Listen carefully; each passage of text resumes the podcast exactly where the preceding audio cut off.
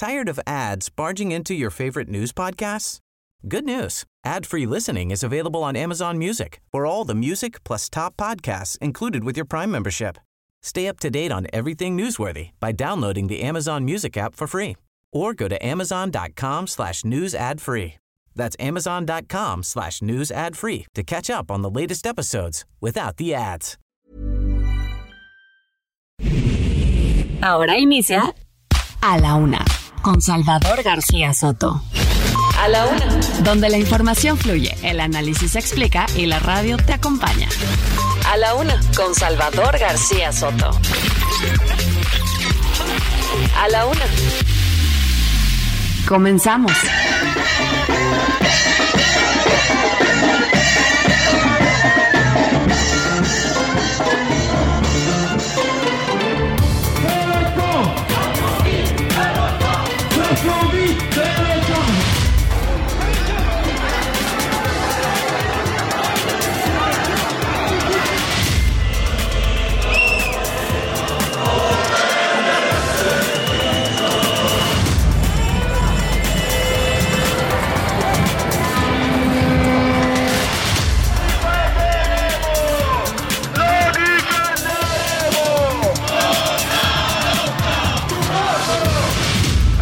Decir la señora Xochitl Galvez que ella va a quitar los programas de apoyo a los adultos mayores.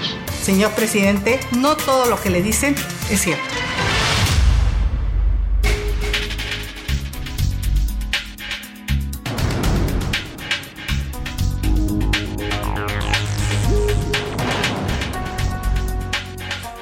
Ya es la una de la tarde en punto en el centro de la República. Los saludamos con mucho gusto. Estamos iniciando a esta hora del mediodía a la una. Este espacio informativo que hacemos para usted todos los días a esta hora del día. Estamos listos aquí en este en esta cabina para informarle, para entretenerle y para acompañarle también en esta parte de su día en este martes 6 de diciembre. Vamos a tener un programa con mucha información, con muchos temas interesantes para comentar. Eh, historias que le vamos a compartir de este día. Vamos a estar actualizando toda eh, la información más importante ocurrida en las últimas horas aquí en la ciudad, en el país y en el mundo. Y bueno, por supuesto, como siempre, también trataremos de hacerle pasar un rato agradable en esta parte de, de su día. Donde quiera que me esté sintonizando, donde quiera que escuche usted a la una, le mando un afectuoso abrazo, un saludo a nombre de todo este equipo. Yo soy Salvador García Soto y le tengo preparado un programa muy movido, con muchos temas y mucha información en este martes, martes soleado acá en la capital de la República, 22 grados centígrados. Ya quedan solamente 18 días para la Navidad y bueno, 19, 19 para la Nochebuena y 25 para el año para que comience el año 2023. Se está yendo como agua ya lo que queda de este último mes y bueno, pues yo espero que esta, este fin de año esté siendo una etapa provechosa para usted. Que este día, este martes y todo lo que venga en los siguientes días antes de concluir este año, eh, se vayan cumpliendo sus objetivos, sus metas, sus tareas, sus pendientes. Si hay problemas, si hay contratiempos, ánimo.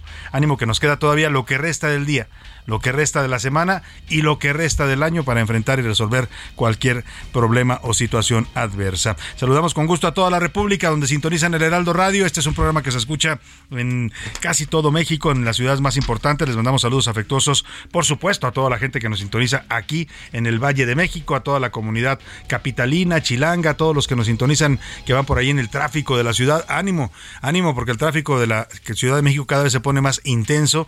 Eh, qué difícil, qué complicado moverse en estas fechas de un punto a otro en la Ciudad de México por el tránsito, así es que hay que tener paciencia y ánimo. También saludamos a la gente de Monterrey, Nuevo León, allá en la Sultana del Norte, muchos saludos a Guadalajara, Jalisco, la Perla Tapatía, que anduvimos por ahí el pasado fin de semana disfrutando de la Feria Internacional del Libro, a la comarca lagunera, muchos saludos a todos los amigos que nos escuchan en Lerdo y en Gómez Palacio Durango, en Torreón, Coahuila y en todos los municipios que conforman esta zona conurbada, zona productiva también del país. A la gente del Golfo de México la saludamos en el puerto de Tampico y su zona conurbada de Altamira, Altamira y Ciudad Madero. Muchos saludos también a la gente de Oaxaca capital, allá en la zona de los valles centrales, también a la gente del Istmo de Tehuantepec. Muchos saludos a todos los amigos oaxaqueños. A Tuxtla Gutiérrez Chiapas, saludamos a todos los amigos tuxtlecos que nos escuchan allá en la capital de este estado de la República y también por supuesto a Chilpancingo Guerrero, donde nos oyen muchos amigos guerrerenses que les mandamos un abrazo afectuoso. Ahí se escucha mucho también a la una Y el Heraldo Radio.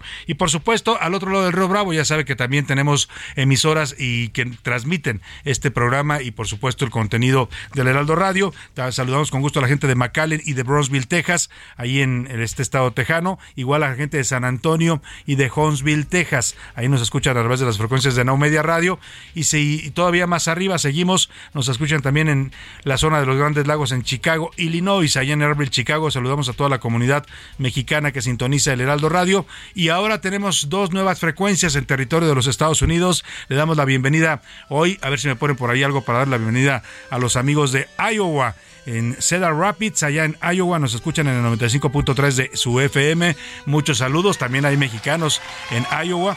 Igual en Independence, Iowa. También les mandamos un fuerte abrazo. Allá nos escuchan a través del 1220 de AM. Bienvenidos a Cedar Rapids y a Independence, dos comunidades y dos ciudades de Iowa que a partir de ahora se integran a la familia del Heraldo Radio. Y vamos a tener muchos temas importantes y le voy platicando los temas que le tengo preparados en este martes. Con prisas, el secretario de Gobernación, Adán Augusto López, ya fue a San Lázaro, se presentó a entregar el plan B de reformas a leyes secundarias en materia electoral en el, el Palacio Legislativo de San Lázaro, sede de la Cámara de Diputados. Ya está entregada esta reforma y se prevé que la aprueben hoy mismo Oiga usted, hoy mismo en Fast Track. Ya sabe usted que en este sexenio las órdenes del presidente y sus iniciativas son literalmente, pues eso, órdenes para los diputados de Morena que actúan literalmente como lacayos del presidente. Y alzan la mano. Cinco ministros de la Suprema Corte de Justicia de la Nación buscan ser presidentes del máximo tribunal. Esto luego de que Arturo Saldívar concluye ya su periodo al frente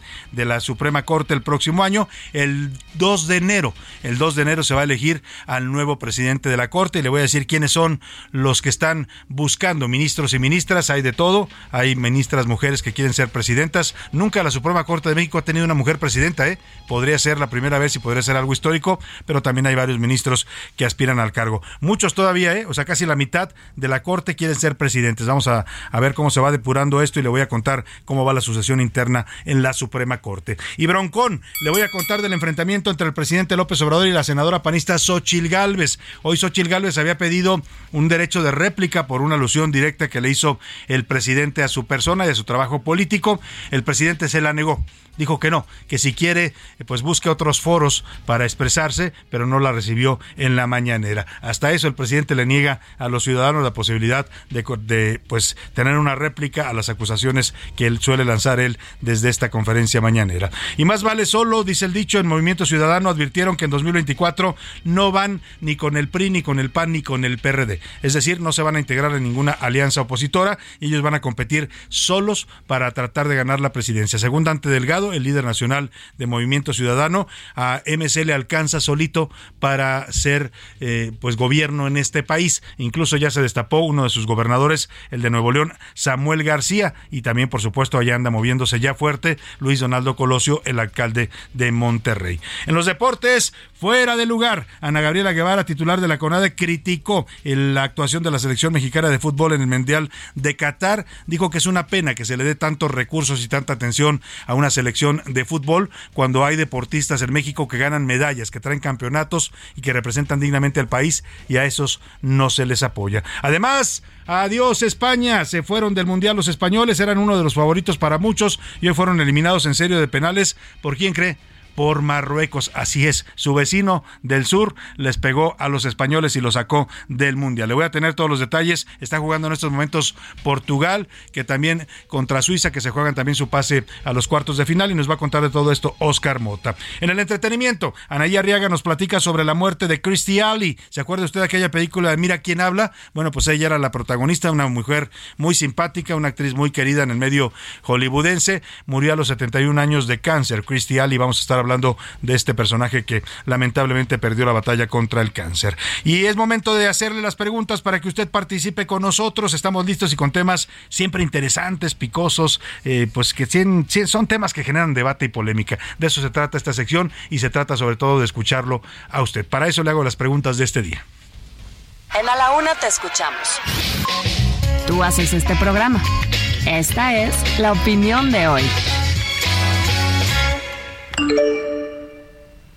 Oiga, y hablando de temas pamboleros, bueno, dicen que el fútbol atraviesa, es un deporte transversal, ¿no? Porque atraviesa la sociedad, es todo un fenómeno social, no solo en México, en el mundo, pero también toca temas de política, ¿no? Hay, hay gobiernos que utilizan el fútbol para tener contenta a su población, invierten en estadios, invierten en equipos, en fin. El caso es que le digo todo esto porque la diputada federal por Morena, María Clemente se llama, es una diputada, eh, una mujer transexual, propuso en un punto de acuerdo en San Lázaro de manera oficial que se declare a Lionel Messi, el jugador de la selección argentina, como una persona no grata en México. O sea, de plano que Messi no pueda venir a México porque no lo queremos aquí, dice la diputada. Esto por todo el incidente de la playera que ya le hemos platicado, ya le hemos preguntado. Muchos creen que fue una polémica eh, artificial, pues, ¿no? El Canelo se embarcó ahí retando a golpes a Messi, después se tuvo que disculpar. Bueno, ¿qué piensa usted de esta propuesta formal? Eh? La hizo ya, la presentó en tribuna en la Cámara de Diputados y se tendría que votar este planteamiento de esta diputada morenista. ¿Qué piensa usted? Le doy tres eh, opciones para que me conteste. Es una tontería no tiene ningún sentido. Sí, que lo declaren non grato a Messi, que no puede venir a México porque nos ofendió. O de plano, habría cosas más importantes y urgentes en las que se debieran ocupar los diputados y no, con todo respeto, en estas tonterías. Y el segundo tema, ¿cómo evalúa el gobierno de Claudia Sheinbaum? Ayer la jefa de gobierno de la Ciudad de México rindió su cuarto informe de gobierno, de un mensaje político muy comentado porque hizo, utilizó un formato diferente, ¿no? Dijo ella que iba a actuar como cuando era maestra en la Facultad de Ciencias de la Universidad Nacional Autónoma de México y se puso ahí a caminar con unas pantallas muy equipado tecnológicamente el informe y fue narrando los logros que dice ella tiene en su gobierno, desde mejoras en la seguridad, disminución de delitos en la capital del país, mejoras en la movilidad, mejoras en los programas sociales. Bueno, la jefa de gobierno, como suele ser en estos informes, dibujó una ciudad pues casi perfecta. Es como si yo cuando la escuchaba decía, siento que vivo como en Copenhague o en Oslo, no sé, en alguna ciudad de estas del mundo nórdico, ¿no? Pero bueno, ese es el panorama que nos pintó ayer la jefa de gobierno a cuatro años de su administración. Y yo le quiero preguntar cómo evalúa usted el gobierno de Claudia Sheinbaum cuatro años después de que arrancara. Le doy tres opciones para que me conteste. La escala es del 1 al 10. Muy bien, quiere decir entre 8 y 10. Regular entre 7 y 6. O pésimo, de plano del 0 al 5. Reprobada. Usted me dirá cómo evalúa a la jefa de gobierno Claudia Sheinbaum. Y vámonos ahora sí para que ya comience el resumen de noticias, porque esto, esto como el martes y como ya las primeras semanas del mes de diciembre, ya comenzó. Puercos. La laguna de Jico en el Estado de México se ha convertido en una zona de tiraderos clandestinos de cascajo, por lo que sindicatos constructores han aprovechado el espacio para arrojar sus desperdicios. Buena lana. Ante la mayor llegada de inversión en manufactura, logística y comercio, la firma regiomontana Foimbra anunció una inversión por 100 millones de dólares destinada a la compra de tierra industrial en el país. Tropiezo. La exportación de vehículos ligeros del país disminuyó 3.8% anual en noviembre pasado, con lo que cortó una racha de 8 meses con aumentos. Estrenón. En el primer fin de semana del arranque del programa Conduce sin alcohol, 186 conductores tuvieron que pasar la noche en el Centro de Sanciones Administrativas y de Integración Social, mejor conocido como el Torito. Retrógradas. El presidente ruso Vladimir Putin promulgó una ley que prohíbe radicalmente la representación positiva de las relaciones homosexuales en libros, películas, medios de comunicación e Internet, independientemente de la edad. Una de la tarde con 13 minutos, las 13 con 13. Vámonos directo a la información y es que en la Cámara de Diputados acaba de presentarse, lo presentó el secretario de Gobernación Adán Augusto López, el llamado Plan B en reforma en materia electoral del presidente López Obrador. Es la reforma a las leyes secundarias después de que no pudiera el presidente hacer avanzar su reforma constitucional, en buena medida porque la ciudadanía salió a las calles y le dijo no, al INE no se le toca, no queremos que modifique la estructura electoral, pero el presidente, como es necio, el mismo lo ha dicho, pues va a insistir ahora a través de leyes secundarias. No se sabe qué contiene esta iniciativa. Hemos tenido algunos avances. Aquí entrevistamos al diputado Hamlet García, que es uno de los que estaban arrastrando la pluma para esta iniciativa secundaria de Morena. Pero bueno, hay muchas especulaciones desde que mm, quieren apropiarse del padrón electoral, mandarlo a la Secretaría de Gobernación y sacarlo del INE, hasta que vienen reducciones a algunos partidos políticos. En fin, vamos a ir hasta la Cámara de Diputados, al Palacio Legislativo de San Lázaro. Ahí se encuentra siguiendo de cerca este tema Elia Castillo, nuestra reportera. Elia, te saludo, muy buenas tardes. Muy buenas tardes, Salvador. Te saludo con mucho gusto a ti al auditorio. Así es, el Pleno de la Cámara de Diputados discutirá y votará fast track el llamado Plan B de reforma electoral enviado por el presidente Andrés Manuel López Obrador, que se prevé busca modificaciones a al menos siete leyes secundarias y que aún se desconoce su contenido. La fracción de Morena aseguró que fue a petición de las fracciones del PAN, PRI y PRD eh, que conforman la Alianza Voz por México, por lo que se tomó la decisión de discutir este mismo día en una sesión ordinaria doble o en dos sesiones. Primero, la iniciativa de reforma constitucional en materia electoral enviada por el presidente Andrés Manuel López Obrador el pasado 28 de abril y en una segunda sesión la iniciativa de reforma a leyes secundarias que busca modificaciones en materia electoral, también enviada por el presidente Andrés Manuel López Obrador. Justamente minutos antes de las 12 del día, Salvador, el secretario de Gobernación, Adán Augusto López, arribó al Palacio Legislativo de San Lázaro para entregar y presentar esta iniciativa de reforma a los diputados de Morena que se encontraban en el auditorio Aurora Jiménez a la espera del funcionario federal. Te comento que a su arribo, bueno, pues detalló que justamente el motivo de su visita a este recinto legislativo fue presentar la iniciativa que aseguró fue redactada por la Consejería Jurídica de la Presidencia de la República. Sin embargo, se negó a dar detalles sobre su contenido. Escuchemos parte de lo que comentó el secretario de Gobernación, Adán Augusto López. Yo no marco ninguna agenda, yo lo único que hago es cumplir con la instrucción del presidente que eh, por mi conducto presenta esta iniciativa. Ese es el reporte que te tengo y por supuesto que estaremos pendientes en las próximas horas de lo que ocurra aquí en la Cámara de Diputados sobre este tema de reforma electoral que ha causado tanta polémica en los últimos meses. Pues ese es el reporte que estaremos atentos contigo, Elia Castillo, para ver ya el contenido específico de esta propuesta de reforma a leyes secundarias. Hay muchas especulaciones. De hecho, este tema que le decía del padrón electoral, ayer lo comentamos aquí en este espacio con la consejera electoral del INE, Carla Humphrey, que nos dijo, a ver, no se puede tocar el padrón, ¿eh? no pueden pretender sacarlo del INE como está actualmente, manejado por el Registro Federal de Electores, un órgano, yo he estado en las instalaciones de este órgano, no sabe usted qué profesionalismo, ¿eh? Tienen sistemas de cómputo de última eh, generación, tienen una serie de protocolos de seguridad para proteger los datos de los mexicanos, que de todas maneras el padrón circula en, si lo puede encontrar usted en Tepito, sí, eso es cierto, pero eso no, no es por el INE, eso es por los partidos políticos a los que el INE les entrega por ley copia del padrón y luego estos los venden y los andan comerciando en el mercado negro. Pero la información que tiene el y el Registro Federal de Electores de nuestros datos electorales, de nuestras credenciales, es guardada celosamente y eso de mandar la gobernación, oiga, con todo respeto, pues sería como volver a las épocas de Manuel Barlet, ¿no? De cuando manejaba las elecciones el señor Barlet. Imagínese usted, es lo que está proponiendo que ahora el padrón lo maneje gobernación. No está todavía confirmado que venga la iniciativa, pero se estuvo, eh, lo dijeron varios diputados de la oposición, que Morena traía esa intención. Y le quiero preguntar de una vez, le hago una, una tercera pregunta. ¿Qué pensaría usted de esto de que le quiten el padrón electoral al INE, el manejo, la operación, el mantenimiento, el cuidado, y se lo manden a la Secretaría de Gobernación otra vez, como en las épocas del PRI.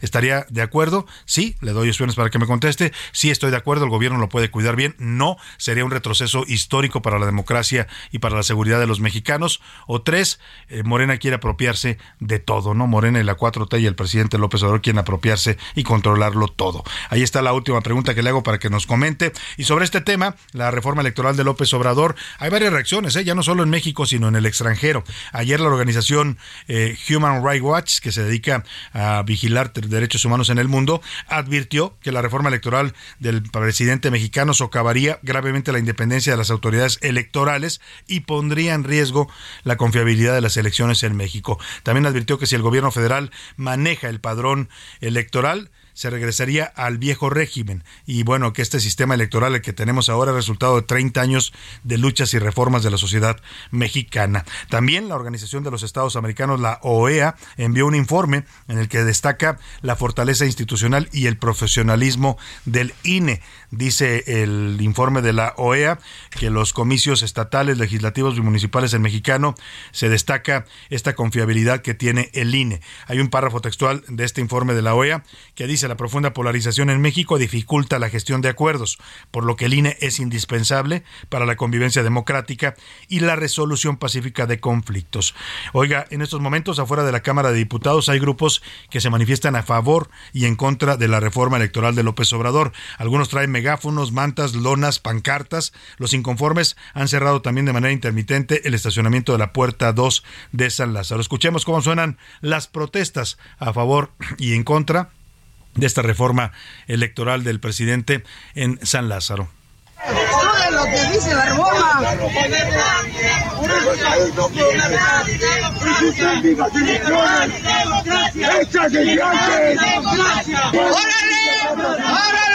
Libertad y democracia. Libertad y democracia. Libertad. Bueno, ahí escucha usted a los grupos que tiran a favor de la reforma, ¿no? Defendiendo la propuesta de López Obrador y los que dicen no, libertad y democracia, que no se toque al INE y a las instituciones electorales, es reflejo de la polarización y la división que estamos viviendo los mexicanos. Oiga, y vamos por lo pronto a otro tema donde también andan algo divididos y empezando pues a los golpeteos internos eh, propios de un proceso de sucesión, es en la Suprema Corte de Justicia de la Nación. Hoy ya se publicaron los proyectos de los cinco ah, ministros y ministras que aspiran a ser presidentes de la Corte ¿Quiénes son los que buscan sustituir a Arturo Saldívar, que termina ya en este mes de diciembre su gestión de dos, de cuatro años? Le querían alargar dos. ¿Se acuerda usted aquella famosa regalazo que le pusieron en una, en una ley de reforma judicial? Al final, pues el propio Saldívar se deslindó de esto porque era algo totalmente aberrante, inconstitucional. En México no existe la reelección y el presidente López Obrador quería, quería que el señor eh, Saldívar se reeligiera. Pero el caso es que se va Saldívar, se va como presidente, ¿eh? va a seguir siendo ministro, pero ya ya no presidirá la Corte. ¿Y quiénes aspiran a sucederlo? Bueno, está la ministra Norma Lucía Piña Hernández, la ministra Yasmín Esquivel Moza, muy cercana a la 4T, el ministro Alberto Pérez Dayán, que fue designado en las épocas del presidente Peña Nieto, el ministro Alfredo Gutiérrez Ortiz Mena, que dicen es uno de los candidatos más fuertes, y también el ministro Javier Laines Potisek. Cinco de once ministros quieren ser presidentes. Yo supongo que esta lista se va a ir depurando porque van haciendo alianzas unos con otros y el que tiene más posibilidades y más votos va a avanzar. Se requiere que tenga mayoría, es decir, que tenga seis de once votos por lo menos el ministro que gane la presidencia de la Corte. Y vamos a estar pendientes porque esta elección se, se va a llevar a cabo en sesión pública el lunes 2 de enero, es decir, terminando las vacaciones y después, un día después del año nuevo, ya con todavía un poco con la resaca de, de, la fiesta de fin de año, los ministros van a votar para elegir a un nuevo presidente de la Corte. Verónica Macías, tú te encuentras siguiendo de cerca este proceso sucesorio ahí en la Suprema Corte. Cuéntanos, te saludo, buenas tardes. Salvador, muy buena tarde, te saludo con mucho gusto, pues son cinco los ministros que aspiran a la presidencia de la Suprema Corte de Justicia de la Nación en sustitución del ministro Arturo Saldívar. Este 6 de diciembre venció el plazo para que los aspirantes presentaran sus proyectos, los cuales ya son públicos, y es que se trata de la ministra Yasmín Esquivel Moza, el ministro Alfredo Gutiérrez Ortiz Mena, el ministro Javier Laines Potisek, el ministro Alberto Pérez Dayán y la ministra Norma Lucía Piña Hernández. Decirte que el proyecto de la ministra Yasmín Esquivel se titula Justicia para todas las personas y consta de 84 páginas y se divide en siete ejes, entre ellos un Consejo de la Judicatura Federal a las personas juzgadoras, Consejo de la Judicatura Profesional, así como un Consejo de la Judicatura Humano y cercano a las personas, mientras que el ministro Alfredo Gutiérrez lo tituló Líneas Generales para el Fortalecimiento del Poder Judicial de la Federación. En 41 páginas describe sus líneas de acción para delinear su plan de trabajo en caso de ser elegido en sustitución de Arturo Saldívar, quien deja la presidencia el próximo 31 de diciembre. La Inés Potisek lo llamó líneas generales de trabajo y resalta el fortalecimiento de la labor jurisdiccional, la transparencia y el combate a la corrupción, así como los derechos humanos y la defensa de los grupos vulnerables. El ministro Pérez Dayán destaca en su proyecto el fortalecimiento del Poder Judicial de la Federación, la autonomía e independencia judicial, la austeridad y la eficiencia, así como el nuevo modelo de justicia laboral. Finalmente, la ministra Piña describe la reingeniería para mejorar la actividad administrativa de la Suprema Corte y el Poder Judicial, el combate a la corrupción, la autoridad y las políticas de comunicación social en donde se incluye las redes sociales, entre otros puntos. Estos cinco ministros serán tres, dos De los cinco ministros aspirantes será uno elegido como ministro presidente el próximo 2 de enero. Así las cosas aquí en la Suprema Corte de Justicia de la Nación. Gracias, Verónica Macías. Pues estaremos siguiendo de cerca este proceso de sucesión interesante en la Corte, sin duda. Por lo pronto, nos vamos a la pausa con música. Es la Semana de los Genios. Estamos homenajeando a Mozart y a Walt Disney. Y vamos a arrancar esta, este programa con Walt Disney y esta canción de la película Aladdin o Aladino, una película de 1991 y se llama Un Mundo Ideal.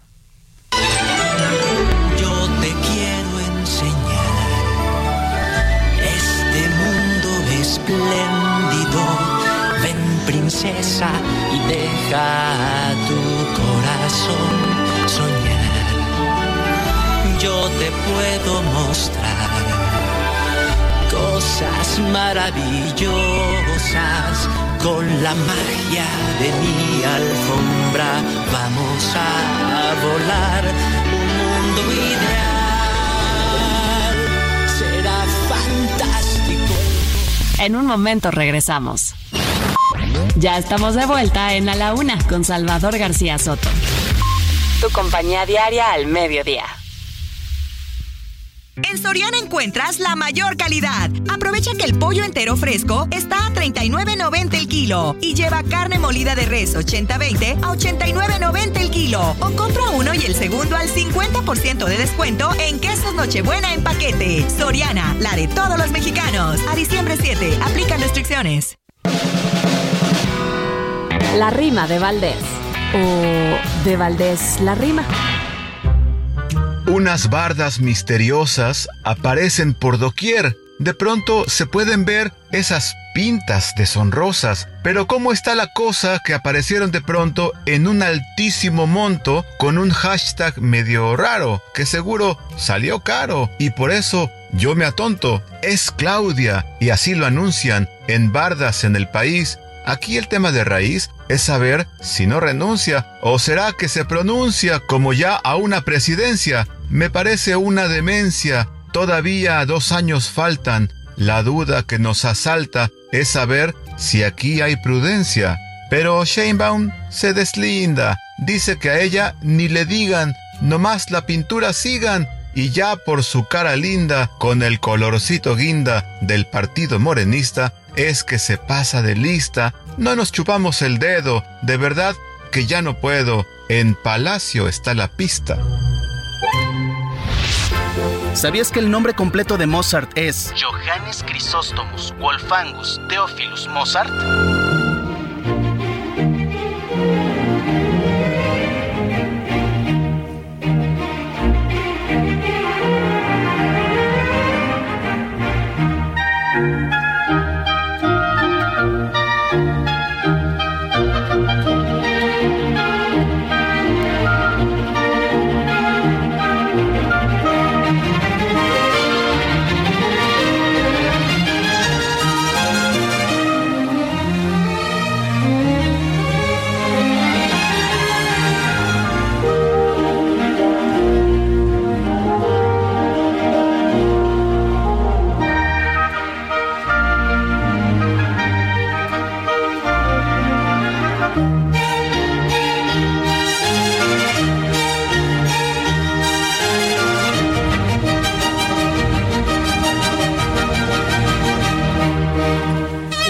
La tarde con 32 minutos. Esta belleza de música que escucha usted es la Sinfonía Concertante de Mozart. Es una sinfonía de 1779. La escribió el señor Wolfgang Amadeus Mozart durante un viaje que realizaba por Europa. O sea, iba viajando por varias ciudades, entre ellas París. Iba escribiendo esta sinfonía conforme lo que iba viviendo en ese viaje. Si usted escucha, habla ya de un uso muy dinámico y muy complejo de la orquesta en ese tiempo, de las orquestas que había en Europa, una ah, musicalización y una instrumentación de verdad impecables las que logran esta sinfonía el señor Wolfgang Amadeus Mozart, a quien homenajeamos esta semana por cumplirse un aniversario más de su fallecimiento. Seguimos en la Semana de los Genios y con más información también aquí en A la Una.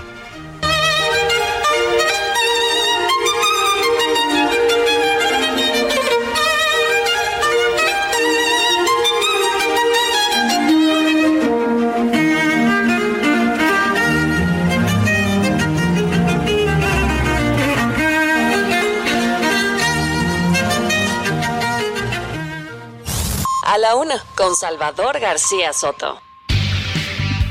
Una de la tarde con 34 minutos. Oiga, nos está llegando un proyecto. Mm, eh, no sabemos si es el oficial ya, el que se presentó hace un eh, cuestión de una hora en la Cámara de Diputados, que lo entregó el secretario Adán Augusto. Es una iniciativa eh, de reformas a leyes secundarias en materia electoral. Ahora le vamos a decir más o menos lo que contiene, claro, de manera preliminar, porque no, no estamos todavía, no hemos podido confirmar que se trate de la iniciativa formal que presentó Morena, bueno, que presentó el presidente López Obrador a través de su secretario de Gobernación y que va se prevé que en este mismo día, así rapidito, fast track, como le gusta hacer las cosas al presidente y como le gusta también obedecer a Morena, pues se apruebe hoy mismo esta reforma a leyes secundarias. Pero en un momento más le digo que contiene esta propuesta que nos está llegando. Por lo pronto, vamos al tema de las vacaciones dignas. Oiga, se había celebrado mucho todo el tema de que pues eh, iba a haber más vacaciones para los mexicanos, ¿no? Lo dijeron en el Senado de la República, salió de ahí la iniciativa, la aprobaron, eh, decía que nos iban a dar eh, hasta 12 días por el primer año y luego de ahí de manera consecutiva. Usted iba a poder llegar a tener hasta un mes de vacaciones conforme fuera avanzando y fuera permaneciendo en un trabajo eh, pues esto se presentó como un gran avance para que los mexicanos descansen más, para que sean más productivos, pero nada, algo pasó en el camino que llega la iniciativa de Morena a la Cámara de Diputados y ahí la frenan también los diputados de Morena. O sea, la están modificando. La Comisión de Trabajo y la Previsión Social ahí en la Cámara de Diputados sesionó de forma extraordinaria para discutir esta ley de vacaciones dignas, como le han llamado, y hace unos minutos ya aprobó el dictamen. Pero ¿qué cree? Le redujeron. Ahora dicen que solamente seis días de vacaciones por año trabajado. Vamos contigo, Jorge Almaco, y cuéntanos qué pasa con esta iniciativa de vacaciones dignas que al parecer pues algo intervino por ahí, no sé si hubo presiones del sector empresarial o de quién, pero se cambia el contenido de esta iniciativa en la Cámara de Diputados, distinto a lo que les mandó el Senado. Te saludo, Jorge Almaquio, buenas tardes. ¿Qué tal, Salvador, amigos del auditorio? Muy buenas tardes. Así es, tras una fuerte discusión entre diputados de Morena precisamente y también del Partido del Trabajo, con 17 votos a favor, 4 en contra y 2 abstenciones, la Comisión de Trabajo y Previsión Social aquí en la Cámara de Diputados, pues aprobó este dictamen de vacaciones dignas con el que se duplican sí los días de descanso laboral, aunque van a tener que negociarlos precisamente con la, parte patronal. A pesar de la inconformidad de algunos legisladores, pues avanzó esta propuesta modificada que se aprobó en el Senado de la República, señalando que para poder disfrutar de los 12 días de vacaciones que se determinan en el cambio al artículo 78 de la Ley Federal del Trabajo, bueno, los primeros seis podrán ser sin interrupciones y los siguientes seis tendrán que acordarlos con las empresas. De esta manera, en la modificación al artículo 78, dice, en todo caso, las personas trabajadoras tendrán la potestad y el derecho de pactar con el patrón la forma y tiempos en el que disfrutarán los días de vacaciones que tengan a su favor, ya sea de forma continua o parcial. Al respecto, bueno, pues la diputada de Morena y del PT, Susana Terrazas y Margarita García, coincidieron en que con esta modificación impulsada por el presidente de la Comisión, Manuel de Jesús Valdenebro Arredondo, pues dejan en indefensión a los trabajadores del país. Terrazas Prieto aceptó el primer golpe e indicó que los legisladores muestran una ignorancia total de las relaciones obrero-patronales, dejando precisamente vulnerables a los trabajadores de todo el país, ya que pues en esta situación el que manda pues es el patrón. Así lo comentó. Escuchemos. Sí ustedes van a colocar al trabajador a que vaya a una mesa y diga, bueno, este, eh, si me puede dar mis vacaciones en julio porque se va a graduar mi hijo. Y entonces el patrón le va a decir, no, no te las voy a dar en julio porque aquí dice que tú y yo tenemos que estar de acuerdo y simplemente no le da la gana. Quien manda en esta situación de las vacaciones es el patrón porque están legitimando un convenio y no el cumplimiento estricto de la ley en el sentido de 12 días de vacaciones dignas continuas. Y bueno, pues pidió que la minuta que se envió del Senado se mantenga como está, es decir, continuas para que el trabajador eh, pueda utilizar estas vacaciones y descansar. Ya dijo, ni siquiera vacacionar porque con los salarios miserables que se ganan en este país, pues no vayan a pretender que los trabajadores se vayan a ir a vacacionar, señaló la diputada federal de Morena. Y bueno, lógicamente, pues el, presidente de la comisión eh, defendió esta postura, y esto fue lo que comentó. Escuchemos. Podría resultar desfavorable no solo para los centros de trabajo, sino también para los propios trabajadores en razón de que limita las posibilidades de que los empleadores y los trabajadores acuerden diferir estos días para que se distribuyan como mejor les convenga a ambas partes. Se estima que debe de existir la posibilidad de llegar a acuerdos entre patrones y trabajadores para dispersar a través del año laboral el periodo de vacaciones con un mínimo de seis días continuos, respetando siempre la potestad y su derecho de convenir con el patrón los tiempos y la forma de disfrutar los días que tenga a su favor. Y bueno, pues insistieron algunos diputados que esta situación no es posible porque, bueno, pues a final de cuentas se pueden ir a tribunales y eso es también un problema para todos los trabajadores que lo que único que quieren es trabajar y bueno, pues por supuesto disfrutar de sus vacaciones. Se espera que el próximo jueves pues este dictamen se suba ante el Pleno aquí en la Cámara de Diputados. Saludos amigos, el reporte que les. Oye, Jorge Almaquio, pues rarísimo. Aquí pasó algo raro porque esta iniciativa la impulsa Morena en el Senado, la venden como un gran avance laboral y ahora los mismos de Morena y del PT, sus aliados, pues se las modifican y coincido totalmente con lo que decían los audios que nos presentaste. Eh, pues es absurdo que pongan al trabajador, que lo expongan a ir a pedirle más vacaciones al patrón le van a decir en una de esas, ¿sabes qué? Pues si quieres tantas vacaciones, mejor vete a tu casa y ya, aquí termina la relación. Delicado lo que hicieron ahí en la Cámara de Diputados y habrá que ver qué hay detrás de todo este asunto, Jorge, lo estaremos siguiendo de cerca contigo.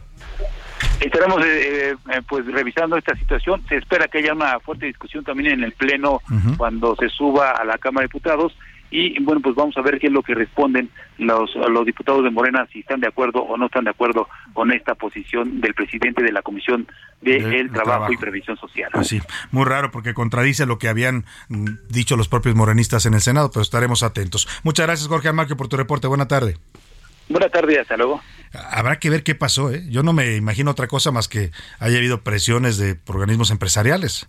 No digo que a este diputado, a lo mejor al presidente, y por ahí le pidieron, vaya usted a saber, vamos a investigar bien cómo estuvo el asunto, pero es rarísimo que hayan cambiado una propuesta que sale de Morena del Senado, que la cacarean y la presentan, aquí entrevistamos gente como un gran avance, eh, y nos la venden como vamos a dar, vamos a tener unas vacaciones mexicanos, y en la Cámara de Diputados dicen no, seis días sí, obligatorios. Si quieres más de seis días, hasta doce, los tienes que negociar con tu patrón. Imagínese usted. Espérame, espérame tantito. Alex, ya me está cortando Alex. Oiga, si usted quiere, imagínese que voy yo a decir a mi jefe, no, es que me vas a dar mis vacaciones, sí, tienes seis días, pero ¿sabes qué? Que quiero doce. No, pues a ver, ¿por qué te voy a dar 12? No, pues es que dice la ley que tú tienes que poner, tengo que ponerme de acuerdo contigo, lo que decía la diputada.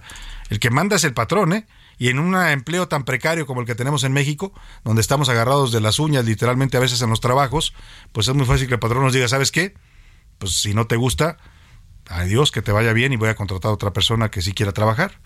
Así de esa situación tan delicada están poniendo a los trabajadores con esta reforma a medias rara que están haciendo en la Cámara de Diputados. Vamos a estar siguiendo el tema de cerca. Por lo pronto, hay tiro, como dicen en las escuelas, ¿no? Ya ve que usted, los niños, ahí está, empieza el tiro. Y ayer la, la senadora, perdóname, del Partido Acción Nacional, Xochil Gálvez, pidió algo que además lo consagra la ley, ¿eh?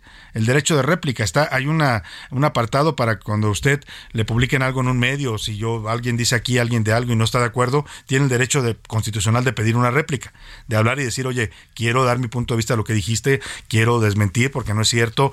Y yo, por ejemplo, en mi ejercicio periodístico siempre lo aplico. Si alguien me llama y me dice, oye, lo que publicaste en tu columna, lo que dijiste en el radio no es falso, necesito dar mi punto de vista, adelante, le abro espacio aquí, le doy espacio en la columna. Pero eso le pidió la senadora Xochitl Gálvez al presidente por alusiones que hizo el presidente eh, en días pasados en su conferencia mañanera a la senadora panista. Pidió, eh, pues dijo que, que, quería derecho de réplica. El presidente lo que dijo es que la senadora panista dijo que ella va a quitar los programas de apoyo a los adultos mayores y llegar a ser, eh, quiere ser, creo que jefa de gobierno de la Ciudad de México, está aspirando a ser. Entonces que ella llegaría y quitaría los programas. Si Xochitl Galvez se quejó y dijo que ella nunca había dicho eso. Esto fue lo que dijo Xochitl Gálvez al pedir derecho de réplica al presidente. Que no le mientan, señor presidente. Yo nunca propuse que se desaparecieran los programas sociales. Lo que yo planteé es que además del apoyo económico, se proporcionen habilidades y competencias digitales para que, por ejemplo, los jóvenes se inserten a la vida laboral. Como senadora, voté a favor para que la pensión de adultos mayores esté en la Constitución. Eso fue lo que aclaró Xochil Gálvez ante esto que le dijo previamente el presidente en su conferencia mañanera. Acaba de decir la señora Xochil Gálvez que ella va a quitar los programas de apoyo a los adultos mayores. Y bueno, la eh, senadora pidió el derecho de réplica, que le decía además un derecho que está ya consagrado en la ley, eh, pero el presidente le respondió hoy esto, que no, que no había derecho de réplica para ella. Escuche usted.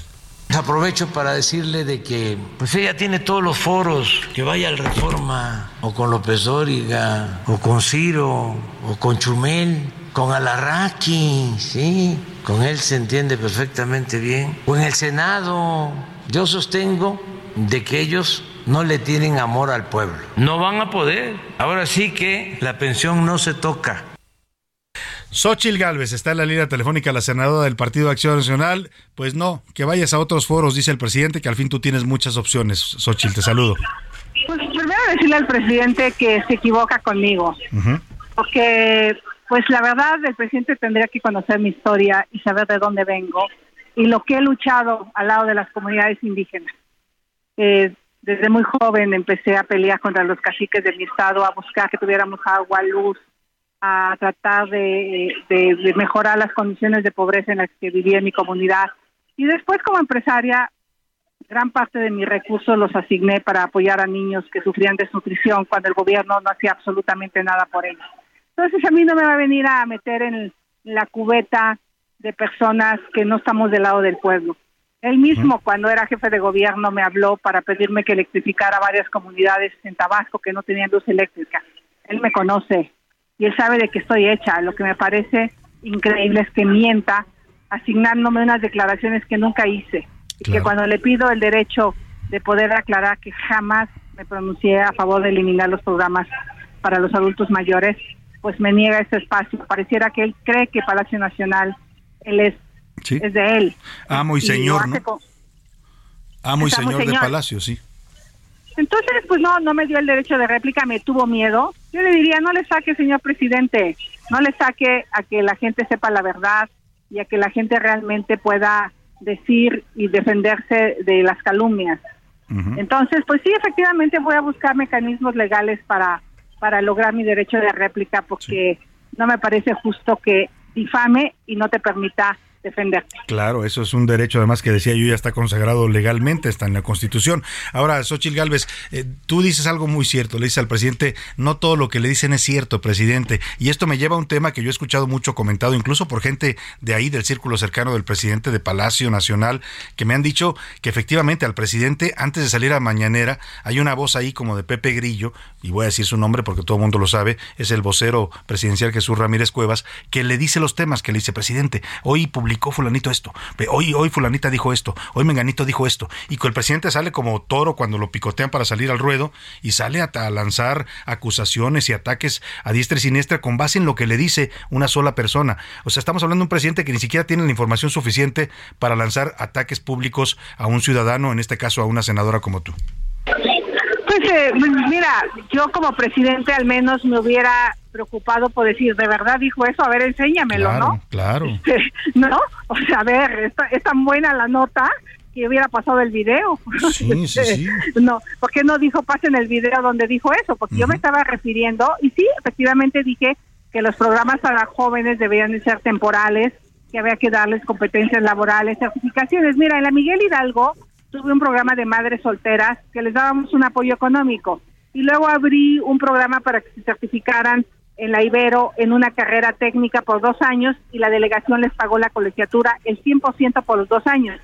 No sabes las historias de Ana, que era una taxista que se certificó en técnico en turismo. O sea, o la historia de otra mujer que no tenía trabajo y que se certificó en técnico en contabilidad.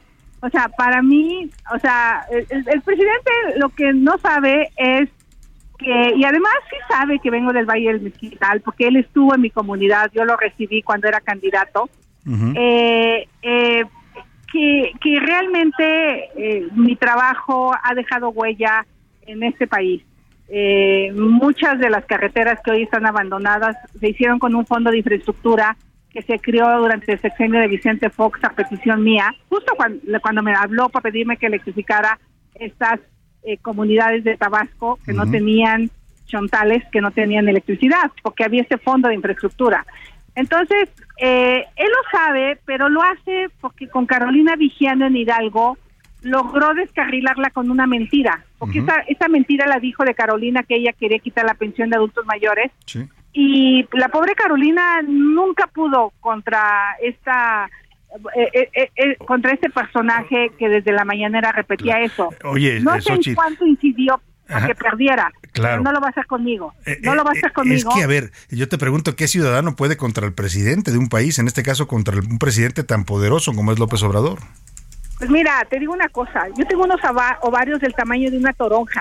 No me voy a dejar. Sí, No me voy a dejar porque no es justo. Y además claro. me tuvo miedo. Sí, no quiso, miedo, no quiso no recibirte ahí para debatir el tema o para que dieras tu punto de vista, ¿no? Como tienes derecho. Pues sí, claro. Pues claro, por eso le mandé un recado que no le saque. Porque tira la piedra y esconde la mano. no, señor. O sea, usted está acostumbrado a difamar y no lo voy a permitir. A- a- O sea, yo lo que le quiero decir a los mexicanos es, no está fácil pelearte con el hombre más poderoso que tiene todos los instrumentos en la mano, que tiene todo el poder, que usa los micrófonos, que usa el dinero público eh, en contra de un ciudadano y en este caso de una senadora. O sea, entonces si él piensa que yo me voy a milanar y me voy a doblar, no, no, al A- contrario. Ahora, Xochitl, te dice también que vayas a poner tus denuncias, que al fin ya eres experta en poner denuncias, porque has puesto tú varias denuncias contra temas delicados del gobierno federal y de funcionarios, pero parece que el presidente como que dice a mí no me van a hacer nada, ni siquiera con, con la ley, pues, ¿no? Ese parece ser el mensaje que él se transmite. va a ir, Ajá, él se va a ir. sí. Yo no tengo la culpa que su gobierno le haya inyectado heparina contaminada a 10 personas en Tabasco y se hayan muerto. Sí. Yo no tengo la culpa que la ineptitud de Pemex haya permitido que 137 personas murieran en Tlaulilpan. Yo no tengo la culpa que tenga un funcionario tan corrupto como Manuel Bartlett.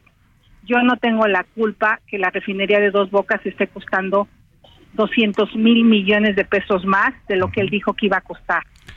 Yo no tengo la culpa que su hijo se haya vivi- ido a vivir a una casa que pertenecía a un alto ejecutivo en Baker Hughes, en, en- en- en Texas, cuando no tiene cómo acreditar que la rentó. O sea, yo no tengo la culpa de todo eso. Yo lo único que hago es mi trabajo, porque soy secretaria de la Comisión Anticorrupción. No sé si él no sabe.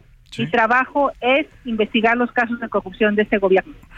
Y vas a seguir ut- utilizando estos instrumentos legales y defendiendo tu derecho, me queda clarísimo por lo que nos dices, eh, Xochil Gálvez. Y bueno, pues estaremos atentos a esta, a estas propuestas que estás lanzando. Eh, para precisar, tú en el tema de las, de los apoyos sociales, eh, coincides en que hay pensiones que deben mantenerse de manera permanente, constitucional, como los adultos mayores, pero no todas. O sea, hay algunas que deben ser cíclicas, ¿no? O, o- o Yo reguladas. Lo que, lo que coincido es que además del apoyo social a los jóvenes, se les debe de dar otro tipo de habilidades. Un joven que sabe código, un joven que habla otro idioma, Claro. un joven que tiene competencias digitales, va a ser un joven que va a poder salir de la pobreza. No solo darles es dinero, ¿no? Sí, pero prepararlos. Además, Ujú. además, Ujú. el dinero hay que darles habilidades digitales. Ujú. Es y no no está peleado. O sea, hay Claro. que dar las dos cosas, como lo hice con estas mujeres que estaban en el programa de madres solteras, que en el momento que terminan la carrera técnica en la Universidad Iberoamericana, que hicimos un convenio, la Ibero ponía la mitad de la colegiatura y la delegación la otra mitad. No sabes las historias de éxito de estas mujeres y lo empoderadas de dejar de depender de la delegación y poder salir adelante con el producto de su trabajo. A eso es a lo que yo le apuesto, a, a que haya empleo, a que haya eh, desarrollo de las personas. Pero parecía que el presidente le ofende que yo hable de estos temas. Pues Xochitl Galvez, estaremos atentos a esta batalla nueva que vas a emprender, una más en tu carrera política, nada más que estás contra el mero mero del país, que es el presidente, y vamos a estar pues muy atentos a este tema. Te agradezco como siempre, Xochitl, la confianza. Le quedan 22 meses. 22 meses. se pasan rápido. Gracias, Xochitl Gálvez. Un abrazo. Ahí está la senadora del PAN, Xochitl Gálvez, que dice que se va a defender. Ya escuchó usted de qué tamaño tiene los ovarios, dice ella lo dijo tal cual. Y bueno, pues dice que no se va a milanar ni a amedrentar por el presidente que la hoy la minimiza y dice, pues hay que vaya al reforma, que vaya no sé dónde, ¿no? negándole un derecho de réplica que creo que tenía razón Xochil Gálvez. Pudo haberle dicho, mándeme un video y lo pongo con gusto aquí en la mañanera con su punto de vista, ¿no? Si no quiere recibirla ahí. Pero bueno, en fin, ahí veremos en qué termina todo esto. Nos vamos a ir a la pausa con música y esta es una canción también clásico de los clásicos de, de Disney. Es La Cenicienta, una canción de una película de 1950 que ha sido versionada y versionada y versionada. Sigue siendo la de dibujos animados favorita de, muchos niños, pero ahora hay versiones ya animadas, con eh, personificadas, en fin. Es una historia de todos los tiempos que dicen muchos la base incluso de las telenovelas que son tan del gusto de muchos eh, aquí en México. Es la el Bidi Bidi Bibidi Babidi Boon que es el canto que hacen las hadas madrinas cuando transforman a la Cenicienta para que se vaya al baile. Con esto cierro la primera hora y regreso con usted con más aquí en la segunda parte de A la Una.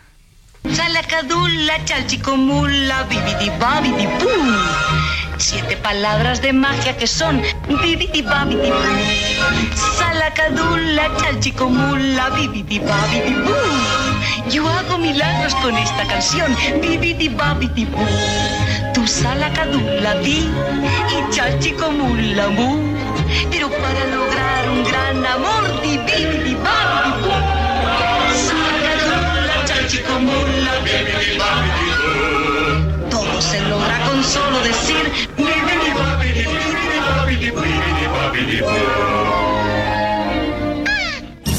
No le cambies. Estás en A la Una con Salvador García Soto. Información útil y análisis puntual.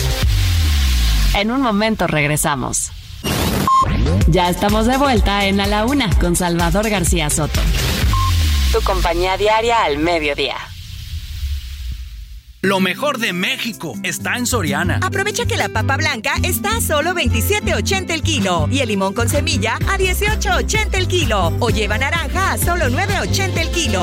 Sí, naranja a solo 9.80 el kilo. Martes y miércoles del campo de Soriana. Solo 6 y 7 de diciembre. Aplica restricciones. Como siempre, Fort Andrade La Viga te trae las mejores ofertas y ahora te ofrece dos unidades únicas en México, una Ford Expedition 2022 o una Ford Expedition Limited 2022, ambas de blindaje nivel 5. Entrega inmediata. Llámanos al 55 2128 4071 o visítanos en Calzada de la Viga 1880, Mexicalcingo Ixtapalapa, código postal 09099, Ciudad de México. Aunque Mozart nunca fue a la escuela, su padre, como un gran pedagogo que era, se encargó no solo de su formación musical. Mozart hablaba varios idiomas y era un estudiante aplicado.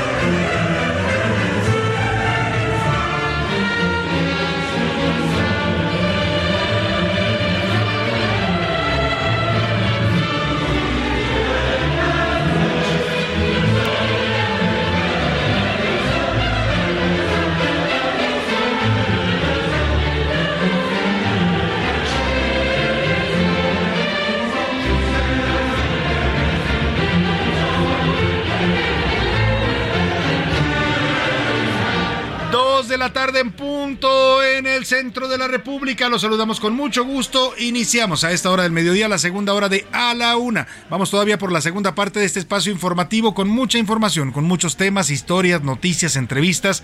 Todo lo que ya sabe le tenemos listo en este programa para acompañarle e informarle en esta parte de su día. Agradezco que continúe sintonizándonos y nos escucha desde la una de la tarde. Gracias por preferir esta opción informativa. Y si recién nos está agarrando por ahí en el cuadrante de su radio, en el tráfico, de su ciudad, en la oficina, en internet, donde quiera que nos vea. Mando saludos a toda la gente que sigue también esta transmisión que es en vivo. También nos puede ver a través de la cámara que tenemos aquí en el estudio. Muchas gracias por sintonizar este espacio informativo. Yo soy Salvador García Soto y a nombre de todo este equipo de profesionales que me acompañan le doy la bienvenida a la segunda hora de A la Una. Hemos arrancado con esta música del señor Wolfgang Amadeus Mozart. Es la misa de Requiem en re menor, una obra basada en los textos latinos para el Requiem, es decir, el acto litúrgico católico que se celebra después de la muerte de una persona. Fue la decimonovena y última misa que escribió Mozart antes de terminarla. Murió en 1791, justamente un 5 de diciembre. Por eso lo estamos homenajeando en esta semana de genios aquí en La Laguna. Escuchemos un poco más del Requiem de Mozart y seguimos con más para usted en esta segunda hora de A la Una.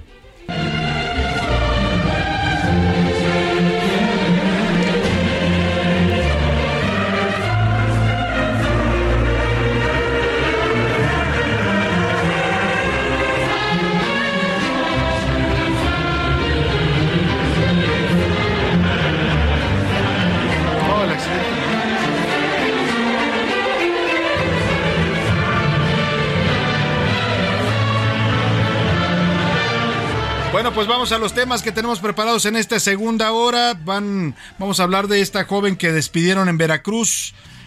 Le platicé ayer la historia, pues vamos a tenerle la continuación de esta historia de esta joven lamentablemente que fue eh, pues asesinada y le robaron a su hijo, se lo extrajeron del vientre, estaba a punto de dar a luz. Vamos a tener muchos más temas también en esta segunda hora de a la una. Por lo pronto lo más importante en este espacio a esta hora del día es escuchar sus historias, sus historias, sus opiniones y sus comentarios. También si nos quiere contar historias son bienvenidas. Y para eso están conmigo aquí en cabina y les doy la bienvenida. A Milka Ramírez, bienvenida Milka, ¿cómo estás? Muy bien, Salvador, también las historias, porque cada cosa que se vive en la calle cuando la gente va camino al trabajo, Uy, de sí, regreso. todos los días están si llenos no. de historias, te pasa cada cosa. Bueno, pues cuando quiera compartirnos también sus historias del día, también puede hacerlo con gusto. Aquí les da- abrimos espacio. Y ya está también por aquí José Luis Sánchez. Bienvenido, José Luis. Salvador García Soto, Milka Ramírez, ¿cómo están? Buen martes, eh, pues ya arrancando y dando con todo en la semana y si todo el mundo tenemos historias que contar y bueno, nos encanta también escuchar las historias de nuestro público, Salvador. Oiga, y vamos a platicarle, por ejemplo, un tema interesante, el, el famoso huachicol, que según el presidente López Obrador había acabado con él.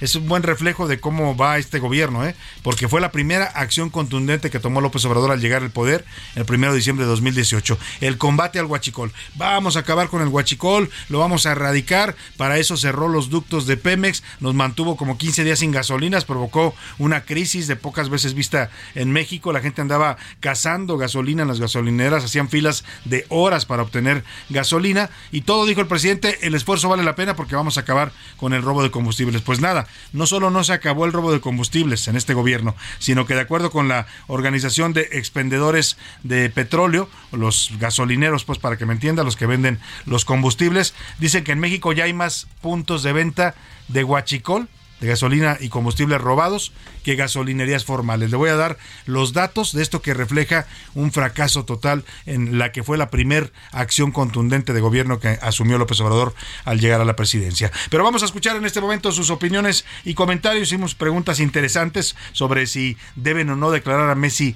persona non grata, esto que propone una diputada formalmente en la Cámara de Diputados a partir de aquel incidente de la playera mexicana en el vestidor de Argentina. También preguntamos eh, sobre cómo evaluaba usted la gestión de la jefa de gobierno Claudia Sheinbaum, ahora que está rindiendo su cuarto informe de gobierno. Y por supuesto preguntamos también por este tema de la propuesta que se escucha, todavía no sabemos si viene ya formalmente contenida en la iniciativa de reformas secundarias a las leyes electorales para pasar el padrón electoral el listado nominal de electores que hoy controla y maneja profesionalmente el INE, revolvérselo a la Secretaría de Gobernación como en los tiempos del viejo PRI. Y es momento de preguntar en este espacio, ¿qué dice el público?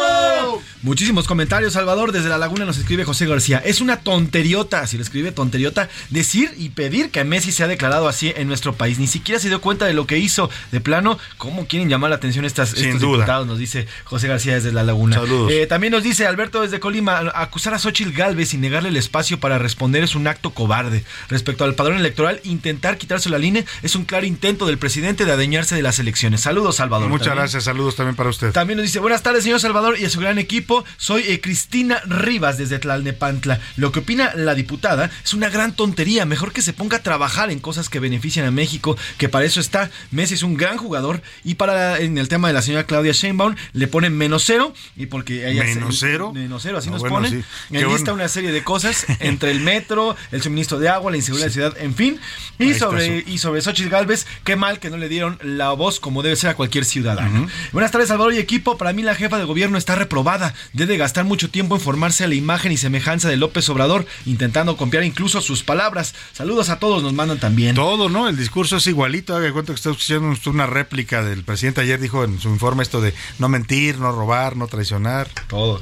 Eh, Silvia de la Ciudad de México dice, para la pregunta 1 mi respuesta es la 3, que solamente están perdiendo el tiempo esta diputada, que se ponga a estudiar y analizar mejor la propuesta del INE y no pierda el tiempo y nuestro dinero que nosotros le pagamos en sus bufonerías. Pues Por otra parte, propongo que el presidente invite al señor Messi mejor, que es un referente de superación y ejemplo para todos los niños. Verán que entonces habría más que sacarle que estar eh, proponiendo Que lo invite tonterías. a Palacio, ¿a dónde? ¿A una mañanera? Una mañanera, por lo menos. No sé si quisiera venir Messi a una mañanera, pero bueno, que está, la propuesta. Dice también, buenas tardes, eh, saludos Salvador. Para la primera eh, pregunta, lo que propuso la, sobre la diputada sobre el futbolista argentino, me parece que es una verdadera estupidez. No pueden estar planteando este tipo de cosas y sobre todo ignorancia. Ya se zanjó el tema, ya pidieron disculpas, ya todos hablaron, ya ni siquiera hay que discutir de nada. Saludos Salvador. Ni siquiera hubo tal ofensa, ¿no? Como la quisieron hacer aparecer. Alejandro, Alejandro Méndez, conciso y macizo, dice Claudia reprobada y no escribe nada más. Pues ahí Eh, está. hola Salvador y equipo de A la Una, un gran saludo. Hoy es mi cumpleaños, a ver si me pueden saludar y mandarme felicitaciones. Saludos Decker y bueno, pues muy, muy feliz ¿Cómo se cumpleaños. Decker, saludos. Decker, muchos saludos para usted. Qué nombre tan peculiar, Decker. Muchos saludos para usted. Felicidades por su cumpleaños. Ahí están las mañanitas, con mucho gusto. Nos dice también desde Guerrero, en la jurisdicción sanitaria número 2 norte no hay medicinas. De eso tendría que estar legislando, no en la estupidez de querer declarar non grato al señor eh, Leonel Messi. Por acá también nos dice Rodrigo Pastrana, eso de Messi es una... mm, una mm, dejada, así nos dice, es una dejada de la diputada. Mejor que se ponga a trabajar en lo que de verdad, en lo de que de verdad necesitan y sobre todo el gremio que ella representa, que son los transexuales. Es que hay que recordar que es la diputada que subió a sus redes sociales, Sí, esta exacto. misma que propone esto, María Clemente, pues eso, subió una mm, mm, mm, que le estaba haciendo a una persona en, en Twitter, ¿no? Es la misma, exactamente, o sea que sí es experta en esas cosas. Y la misma persona, la misma diputada que previo a la discusión en la Cámara de Diputados sobre el tema de la militarización, Salvador, ¿te acuerdas? Le dio tres jales a un churro de mota. También. Afuera de la Cámara de Diputados, a ver, recuerden que hay una serie de vendedores Esta ahí. cree que ser diputado es como estar en Big Brother Como o ser algo así, ¿no? youtuber, una Como cosa así, exacto. Llamar la atención, pues, Exacto, con nada cualquier más. tontería. ¿Y en Twitter, Mirka? ¿Qué dice la comunidad Twitter en arroba ese García Soto, Milka Ramírez? En Twitter, precisamente sobre la propuesta de esta diputada eh, de Morena, el 71% dice que es una tontería declarar a Messi persona non grata. El 1% está a favor y el 28% dice que hay cosas más urgentes para E legislar. importantes, ¿no? Para los Claro. mexicanos. Sobre el tema de la gestión de Claudia Sheinbaum, el 6% dice que lo ha hecho muy bien, que la califica del 8 al 10, Ujú. el 12% que regular, entre 6 y 7, y el 82% que pésimo. El 82%. 82%. Uf. Le dan entre 0 No, y bueno, 2.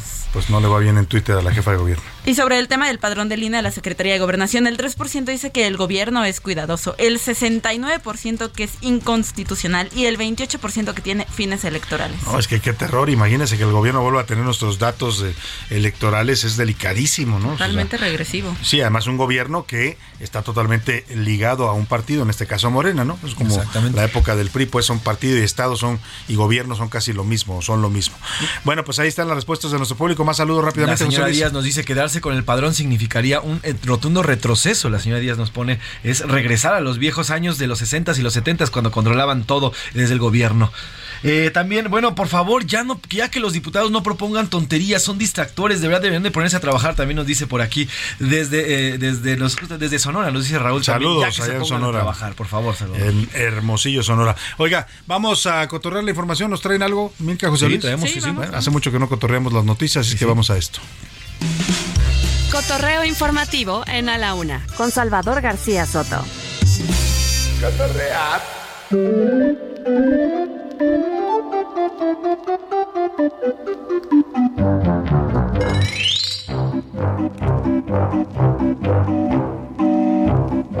Bueno, pues Milka Ramírez, ¿qué nos trajiste? Salvador, vamos a perrear tantito nada. A ver.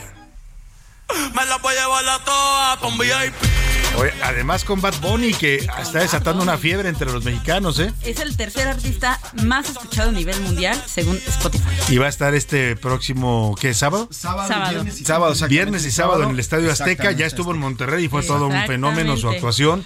Así es que, ¿por qué estamos perreando? Pues porque precisamente en este concierto en Monterrey hubo alguien que se robó el espectáculo al inicio del concierto. ¿Qué te parece si escuchamos ver, un poquito? Venga.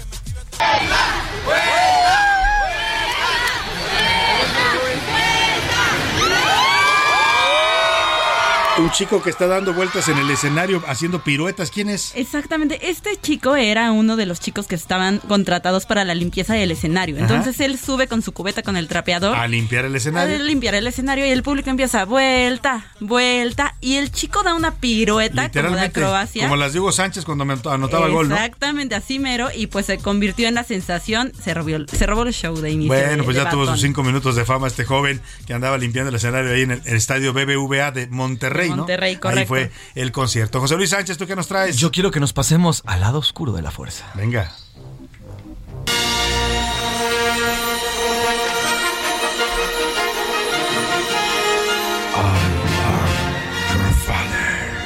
Oye, ¿por qué ustedes eh, hoy me andan haciendo perrear, irme al lado oscuro, andan muy intensos? ¿Por qué? Andamos muy intensos porque fíjate Salvador y Milka y de todo el público que en redes sociales hay un video muy muy divertido. Les cuento la historia. Se trata de una abuelita, no dicen su nombre, pero una abuelita que durante 15 años, pues como muchas mujeres, muchas personas, muchos que muchos que se atienden a la religión, pues le rezan a sus santos. Pero eh, este video lo narra su nieto, el nieto de esta señora, que llegando a casa de su abuela y asomándose al altar en el que diariamente la señora todas Hace las mañanas oraciones sus- bendice su día y demás, pues ahí detrás de un Cristo y entre una Virgen se encontró la figura de nada más y nada menos que de Darth Sidious, el señor oscuro de los Sith. La señora, O sea, este un personaje de, de- de- de Star la Guerra de Wars, las Galaxias, sí. ahí lo tenía como Ahí lo santito. tenía, este, este, este, esta figurita lo, lo tenía él, que ahorita vamos a escuchar el video narrando, no lo tenía él como parte de su colección de Star Wars. La señora haciendo limpieza, ya antes de que se fuera de su casa este joven, vio esta figura y se le hizo pues como un santo. Dijo, se parece un santo, Lo voy a y pues lo voy a agarrar a mi y lo voy a sumar a mi colección. Así que durante 15 años, la señora todos los días le ofrecía su día al, al rey de todos los Sith, al señor Darth Sirius. Vamos a escuchar cómo lo narra su nieto A ver. este encuentro. me fijo en los santos, de repente te das cuenta. Un juguete que yo perdí hace 15 años, Lord Sidious de Star Wars, se han convertido en santo. Un juguete mío lo encontró y creía que era un santo. Y es el más malo de los Sith, el que lleva a Anakin al lado oscuro. Él es el santo, la, la pues buena. lo tenía total. Bueno, pues se ¿Y, y trata si de. le convirtió algún milagro? A lo mejor, no, a mejor, lo mejor le dio poderes a la señora, En vaya una, usted de a esas, saber. en una de esas. Bueno, pues así es. La este fe, TikTok. la fe hace milagros. ¿no? Exactamente. Así este TikTok, mira, aparte lo que nos explica este joven español es que sí, en efecto, el señor Darth Sidious es, es de los peores, incluso es peor que el mismo Darth Vader, ¿eh? Es de los Él es de malos, los malos, malos, malos, malos, malos de de Malolandia. Malolandia, como decía el Exactamente. Así que bueno, pues esta abuelita, ahorita vamos a subir en tus redes sociales este video, Salvador. Muy bien. de cómo le razaba al señor Sidious. Muchas gracias, Milka. Gracias, José Luis. Gracias, Salvador. Vámonos a asuntos también informativos importantes. A la una, con Salvador García Soto. Oiga, y hay un accidente, acaba, bueno, ocurrió hace unos eh, minutos, una persona muerta y 17 heridos aquí en el anillo periférico. Esto ocurrió a la calle de la altura de Etna, en la colonia Los Alpes, es la alcaldía Álvaro Obregón. Eh, Un autobús que iba circulando sobre la lateral del periférico se impactó contra uno de los pilares. Ya ve que están estos pilares del segundo piso, que son pilares de concreto. Bueno, pues se impactó ahí, provocando la muerte de uno de los pasajeros y 17 heridos. La verdad es que el problema del, del transporte aquí en la Ciudad de México es, es severo. ¿eh? Tenemos un- una red de transporte, sí, el metro, que ahora está en condiciones lamentables. Ayer veíamos un video en donde un señor, se lo voy a compartir ahora en redes sociales, en la estación Juanacatlán del de, eh, el metro, ¿qué línea es? José Es Luis? la, eh, era la estación Mixcuac de la línea 7, exactamente. Hay unas escaleras enormes. Usted tiene que subir porque esa estación está totalmente sumergida, es muy, muy profunda, bajo tierra, y, y las escaleras eléctricas no funcionaban. El hombre discapacitado con sus muletas tuvo que subir, que deben ser unos 50, 60 escalones. Impresionante lo que está pasando en el metro, pero este fue un accidente que tiene que ver con camiones que luego van jugando carreritas por disputarse el pasaje y ocurrió esta tragedia ahí en el periférico. Israel Lorenzana, te saludo con gusto, muy buenas tardes, cuéntanos. Salvador García Soto, un gusto saludarte.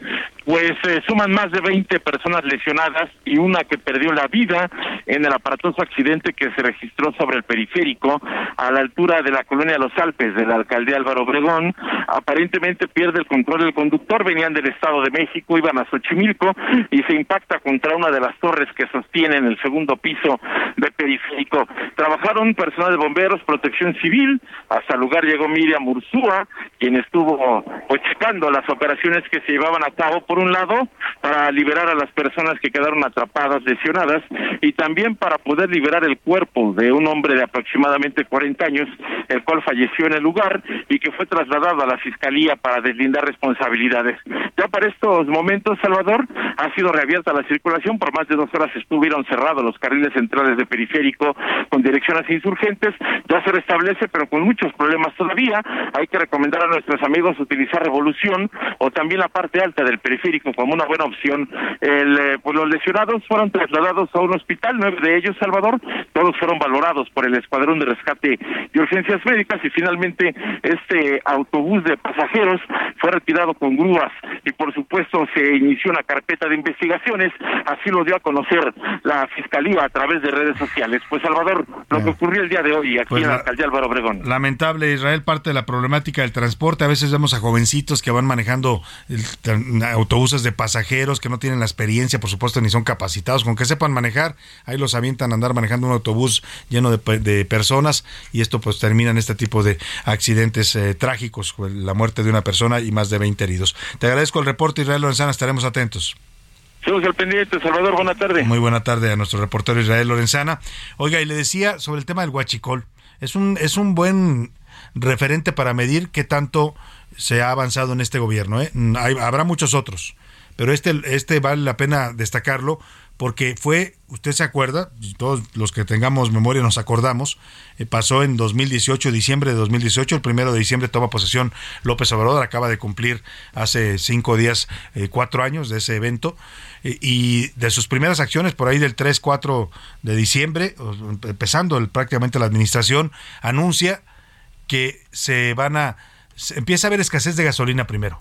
Primero empiezan a, a escasear gasolina, anda la gente buscando qué está pasando con la gasolinera y cuando se piden explicaciones al gobierno nos dicen es que vamos a cerrar los ductos. Hay un combate y una decisión de Estado en este caso anunciada por el presidente, de combatir el robo de combustibles. El presidente acuña esta frase del huachicoleo y se queda ya como un casi un verbo que todo el mundo utiliza, huachicoleo de combustibles, robo de gasolina, de diésel, bueno, hasta de turbocina de los aviones se robaban también y emprende una medida drástica. Efectivamente cierran todos los ductos por donde se transportan los combustibles para tratar de frenar de golpe el robo que es millonario, se, habla de 12 mil millones de pesos robados a petróleos mexicanos en, en- combustibles, Eh, una mafia interna, el presidente documenta que hay un general, el general León, se me borra su apellido, que desde de- eh, era el coordinador de seguridad Pemex y desde ahí operaba una mafia interna que pasaba información a los guachicoleros, donde podían eh, extraer las gasolinas, donde podían picar los ductos para robarse los combustibles. Todo eso nos lleva a una crisis de abasto de gasolina, ¿eh? Porque como cierran los ductos, pues eh, dicen también que lo que había fallado en realidad eran las importaciones de gasolina, que el gobierno, el nuevo gobierno, no las ordenó a tiempo y no llegó la gasolina de la que dependemos los mexicanos del extranjero. El tema es que lo justifican diciendo, vamos a combatir el huachicoleo, le pido a la gente su apoyo, que tengan paciencia, y vaya que tuvimos paciencia, ¿eh? Fueron días de hacer filas de una hora, dos horas, a mí me tocaba salir a andar en la noche cazando una gasolinera, alguien le avisaba, oye, en tal gasolinera hay gasolina ahorita, córrele, y ahí uno corriendo a tratar de surtir gasolina o diésel, Eh, un caos el que se vivió en toda la República, ¿eh? incluso hubo protestas en varios lugares de la República, protestas violentas en Hidalgo, porque la gente se empezó a desesperar con este tema. Bueno, pues le di cuenta todo esto del contexto porque cuatro años después resulta que el huachicoleo no se acabó. Hoy la ONEXPO, que es la Organización de Nacional de Expendedores de Petróleo, los que tienen son dueños de gasolineras, informan que ya en este momento en México hay más puntos de venta de combustible ilegal, combustible robado, que gasolineras formales. Vamos con esto que nos preparó Milka Ramírez. En México hay alrededor de 2.3 puntos de huachicol por cada gasolinera regular. Incluso se estima que este mercado controla el 20% de la venta de diésel en el país. En total, hay alrededor de 30.000 puntos de venta de hidrocarburo ilegal, mientras que hay 13.248 gasolineras regulares operando en el territorio. Este hidrocarburo ilegal se vende a las orillas de las carreteras, en gasolineras con permiso de autoconsumo o en comercializadoras que trabajan de manera clandestina. De acuerdo con datos de la Secretaría de Marina y de la Secretaría de Seguridad y Protección Ciudadana, las zonas donde hay mayor venta informal o ilegal son los corredores carreteros México-Veracruz, México-Tuxpan, México-Querétaro, México-Puebla y México-San Luis Potosí, Coahuila, Monterrey, Laredo también en las carreteras de Sinaloa, Tamaulipas, Hidalgo, Guanajuato y Estado de México. Según la Organización Nacional de Expendedores de Petróleo, la otra manera en que se oferta el hidrocarburo robado es a través de grupos de WhatsApp que los delincuentes circulan entre traileros o transportistas de carga y pasaje. Y es que el guachicol no para. Durante los primeros siete meses del año, Pemex reportó 7.612 tomas clandestinas, lo que representó un alza del 19.5% con respecto al mismo lapso del 2021. Para A la Una con Salvador García Soto, Milka Ramírez. Esto dicen los señores de la UNEXPO, dan datos, afirman que hay más puntos de venta ilegales, clandestinos, por supuesto, en las carreteras, en las ciudades donde se puede ir a comprar gasolina o diésel robado que gasolinerías formales. Hoy el presidente les contestó en la mañana, dice que no es cierto, que él tiene otros datos. Ah, no, no, no, no, no es cierto, no es cierto. No, tenemos el apoyo constante de la Secretaría de Marina, de Defensa. Se robaban 80 mil barriles diarios, pero era una mafia tolerada era una mafia tolerada, es una mafia tolerada, presidente, todavía existe. Y si no lo cree, que salga un día a comprar gasolina ilegal y la va a encontrar en cualquier parte de la República. Me voy a la pausa con música, se llama Libre Soy no requiere mayor presentaciones de la película Frozen de 2013. La nieve pinta la montaña hoy, no hay huellas que seguir. En la soledad un reino y la reina vive en mí viento ruge y hay tormenta en mi interior. Una tempestad que de mí salió. Lo mejor de México está en Soriana. Aprovecha que la papa blanca está a solo 27.80 el kilo y el limón con semilla a 18.80 el kilo. O lleva naranja a solo 9.80 el kilo. Sí, naranja a solo 9.80 el kilo. Martes y miércoles del campo de Soriana. Solo 6 y 7 de diciembre. Aplica restricciones. No le cambies. Estás en A la Una con Salvador García Soto. Información útil y análisis puntual. En un momento regresamos. Ya estamos de vuelta en A la Una con Salvador García Soto. Tu compañía diaria al mediodía. Lo mejor de México está en Soriana. Aprovecha que la papa blanca está a solo 27.80 el kilo y el limón con semilla a 18.80 el kilo. O lleva naranja a solo 9.80 el kilo. Sí, naranja a solo 9.80 el kilo. Martes y miércoles del campo de Soriana. Solo 6 y 7 de diciembre. Aplica restricciones. A los seis años, Mozart escribió cinco minuetos, una sonata y un alegro. Entre los siete y los ocho años, escribió unas 50 obras y a los once, su primera ópera.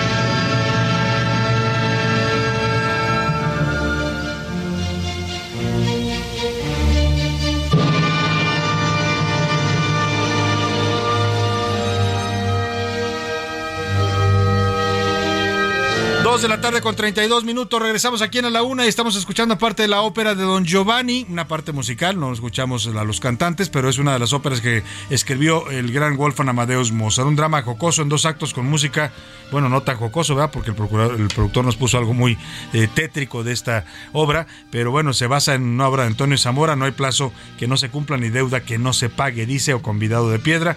Y bueno, pues es parte de esta obra que se estrenó en el Teatro de Praga allá en la antigua eh, Checoslovaquia el 29 de octubre de 1787. Escuchemos un poco más y seguimos con usted aquí en la Laguna.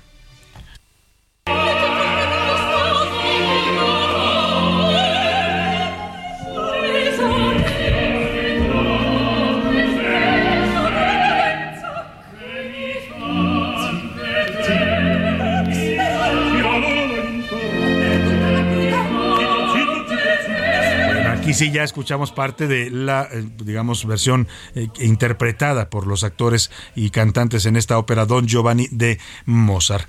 Y vámonos al ojo público con los temas más importantes que siempre analizan nuestros colaboradores. A la una, con Salvador García Soto.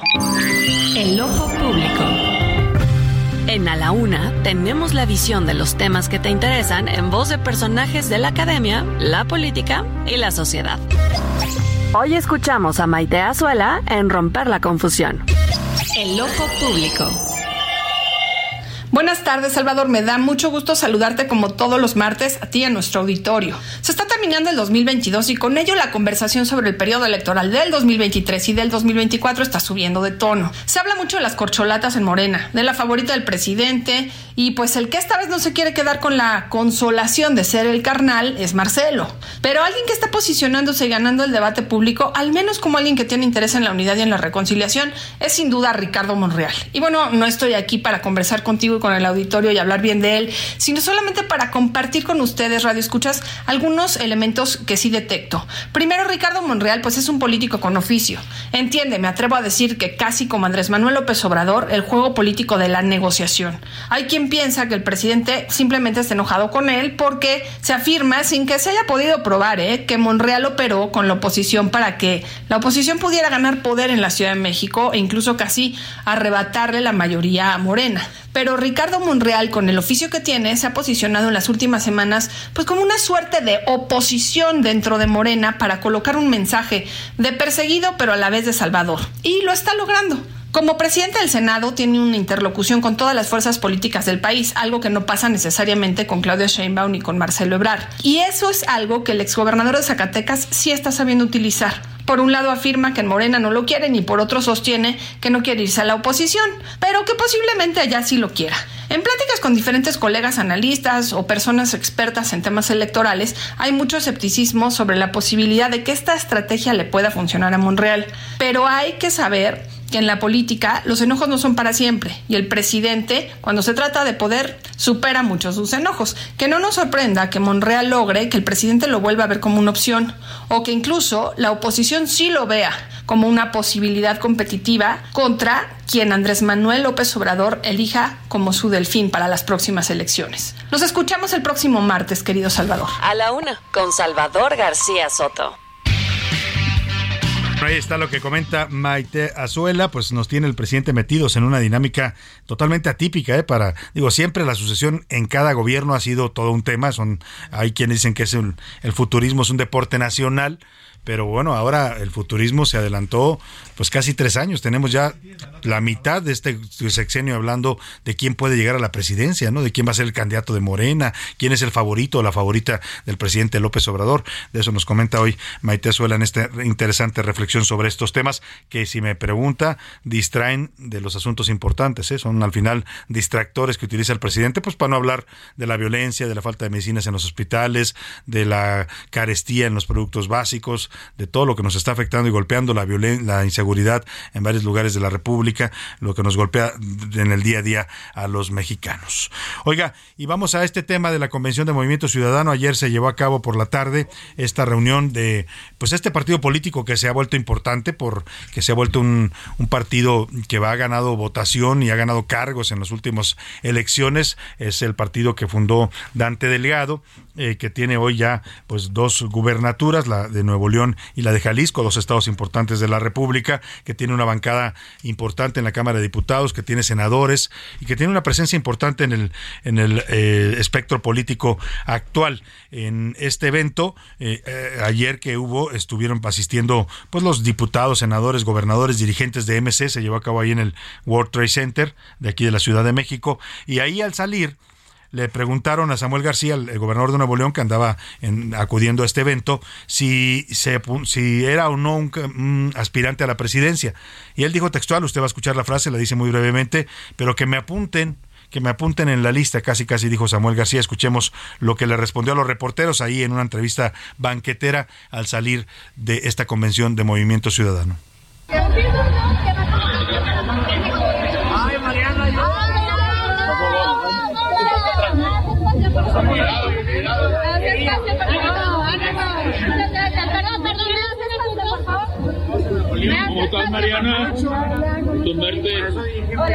Pues ahí se escucha todo menos la pregunta del reportero. Disculpe, vamos a vamos a ubicar bien el sonido. Bueno, es que no tenemos, no tiene caso que estemos escuchando gritos ahí de empujones y va, avanzando. Lo que se oye es, él va avanzando en una, en, una eh, multitud de, reporteros que le preguntan, va con su esposa Mariana Rodríguez y va pues eh, eh, pidiendo que le abran espacio. Ah, en una de esas, una reportera le lanza la pregunta de si quiere o no buscar la candidatura presidencial por movimiento ciudadano en cuanto me pongan el audio específico, para no estar oyendo ahí gritos y empujones de Samuel García y de su esposa y de la prensa, pues eh, se lo voy a poner. Es eh, interesante el autodestape que hace Samuel García.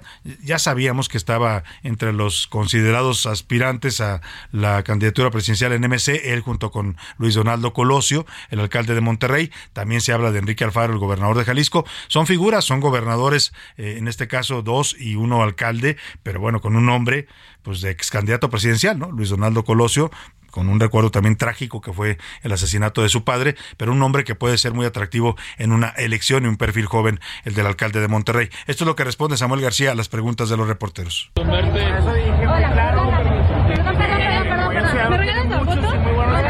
Samuel, ¿cómo estás, Samuel? Ahí le apunto como uno de ellos. Ay, me apunto, dice. Yo me apunto como uno de ellos, dijo cuando le preguntan si quiere ser candidato a la presidencia. Lo curioso es que cuando llegó al cargo, allá por en 2000, que llegó 21, el año pasado, el año pasado llegó a, asumir la gubernatura, pues eh, le preguntaron en una entrevista, la periodista Susana Pimentel, Azucena Pimentel, perdón, Azucena Uresti, discúlpeme, me, confundió ahí. Hay otra periodista, pero que era productora de noticias que se llama Azucena Pimentel. Esta es Azucena Uresti. Y le preguntó en una entrevista que le realizó en televisión si quería o no ser candidato a la presidencia. Iba llegando al cargo, ¿eh? Y el señor eh, Samuel García dijo entonces que no, que él no iba a hacer lo mismo que el Bronco, que a la mitad de su gubernatura se declaró candidato a la presidencia y descuidó el estado de Nuevo León. Escuche usted cómo lo decía entonces el señor Samuel García. Yo siempre he dicho que no. Me quiero concentrar seis años en ser el mejor gobernador de Nuevo León. Se tiene que aprender en cabeza ajena. Uno de los peores errores de Jaime fue tu, su locura de haber sido una presidencial sin tener posibilidades de. Yo fui el principal crítico. Entonces, congruente a mi edad, que no debo tener ninguna prisa ni tentación, prefiero a Susana terminar a mis 39 como el mejor gobernador de Nuevo León y en lugar de andar acelerado en el 24, mejor más a ver madurito a los 30. Pues parece ser que ya se aceleró también, ya se le aceleró la cabeza al señor Samuel García porque hoy dice que sí, que lo apunten en la lista de presidencia también le preguntaron ayer al salir esta convención a Luis Donaldo Colosio Riojas, el hijo del fallecido Luis Donaldo Colosio, del asesinado Luis Donaldo Colosio y de Diana Laura eh, Riojas, eh, pues si él tenía interés, porque ahí en la convención los emesistas le gritaron presidente, presidente, como le gritan a todos los que se andan destapando eh, por el 2024. Nos atrevemos a soñar una vez más con el México que todas y todos merecemos. Y es gracias a este movimiento. Es gracias a este movimiento.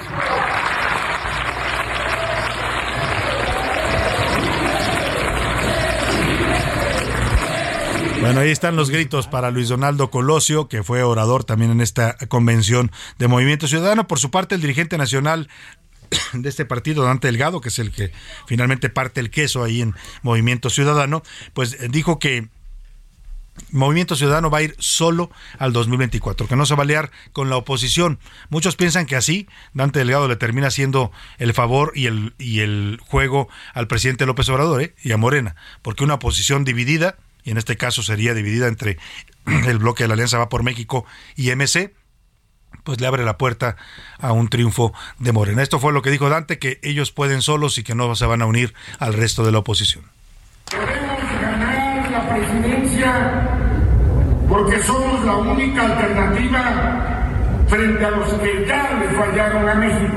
Solo en el 2018 tuvimos un retroceso y fue por un error que no volveremos a cometer porque ahora nuestra alianza será con las y los ciudadanos y no con los partidos de la tierra. Ahí está lo que dice ayer Dante, cerrando esta convención nacional de Movimiento Ciudadano, que MC no va con la Alianza Va por México. MC no va ni con el PRI, ni con el PAN, ni con el PRD, y van a ir solos a la candidatura presidencial. Vamos a ver cómo les va a la oposición dividida en contra del partido de Estado en el que ya se ha convertido Morena y en contra sobre todo del presidente López Obrador, que ya lo vimos el pasado domingo 23 en aquella marcha en que organizó, que se autoorganizó el presidente, pues está convertido ya también en el jefe de campaña de Morena. Vámonos a otros temas importantes.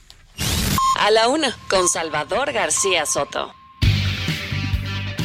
Hablando de aquella marcha de López Obrador, que fue respuesta a la marcha del 13 de, noviembre, marcha de los ciudadanos que dijeron no queremos una reforma electoral que modifique o desaparezca al INE, pues ya se presentó, le di la noticia arrancando este espacio, la propuesta de reforma a leyes secundarias en materia electoral del presidente López Obrador. Es lo que él mismo llamó el Plan B. Está presentándose este mediodía en la Cámara de Diputados y se prevé que se discuta y se vote incluso por la mayoría de Morena y sus aliados, que tienen mayoría eh, simple para aprobarla de manera pues rápida en, el llamado fast track. Para hablar de ese y otros temas hago contacto esta tarde con el diputado Luis Espinosa Cházaro, él es coordinador de la bancada del PRD en la Cámara de Diputados. ¿Cómo está, eh, diputado? Qué gusto saludarlo. Buenas tardes. El gusto es mío, Salvador, con un poquito de ruido porque estamos aquí en el Pleno ya iniciando la discusión de la reforma electoral en su parte constitucional. ¿Cómo ven esta propuesta que está presentando Morena? No conocemos todavía detalle el contenido, pero se habla de varios planteamientos que pues incidirían en los procesos electorales. Pues 306 fojas que presentan hace un momento, secretario de Gobernación aquí en la Cámara fungiendo como líder de la bancada sin ser legislador, no hemos terminado de revisarlas, pero pues quieren en leyes secundarias tergiversar lo que no pudieron en la modificación constitucional que pretendía el presidente de la República. Será desechada en unos momentos por parte de el PRD y la coalición Va por México y entonces pretenden en leyes secundarias pues hacer eh, este trampeo a la Constitución. Insisto, estamos apenas conociéndola y quieren que se vote hoy por la tarde. En términos coloquiales, pues pretenden que sus diputados voten a ciegas estas reformas secundarias, que más que un plan B, pues es en realidad un premio de consolación de sus diputados al, al presidente de la República, los diputados de Moreno. Bueno, pues eh, vamos a, como dice usted, a, revisar bien el contenido, pero lo que es un hecho, diputado Cházaro, es que la oposición no podrá frenar esta, esta reforma secundaria. ¿Qué puede pasar si hay, ya revisando, como usted dice, a detalle el contenido y una vez que se debata en el Pleno esta propuesta, si hay temas que pues estén violentando el artículo 41 constitucional? Iremos a la Corte con una acción de inconstitucionalidad con toda claridad. Es lamentable que quienes eh, eh, son los encargados de, de, vigilar por las leyes eh, sean hoy quienes las violenten, aparte de manera definitiva, de manera consciente, hacen esta artimaña para lograr el objetivo de pretender modificar una ley electoral que la gente en México no pretende que haya un retroceso democrático.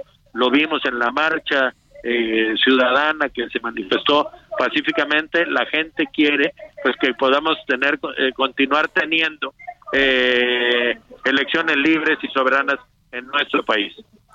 Ahora estamos viendo algunos puntos que vienen en la exposición de, motivos, diputado Cházaro. Le quiero leer algunos para que vayamos viendo pues de qué viene esta propuesta. Por ejemplo, hablan de garantizar el voto a las personas que se encuentran en prisión preventiva, que puedan votar desde la cárcel si están solamente en prisión preventiva. Se habla del voto para las personas con discapacidad que estén en estado de, de postración, que puedan también tener un mecanismo para emitir su voto sin presentarse eh, necesariamente físicamente en la casilla. Se habla del ejercicio de voto de los mexicanos en el extranjero a través de Internet y también eh, con presentación de pasaporte o matrícula consular.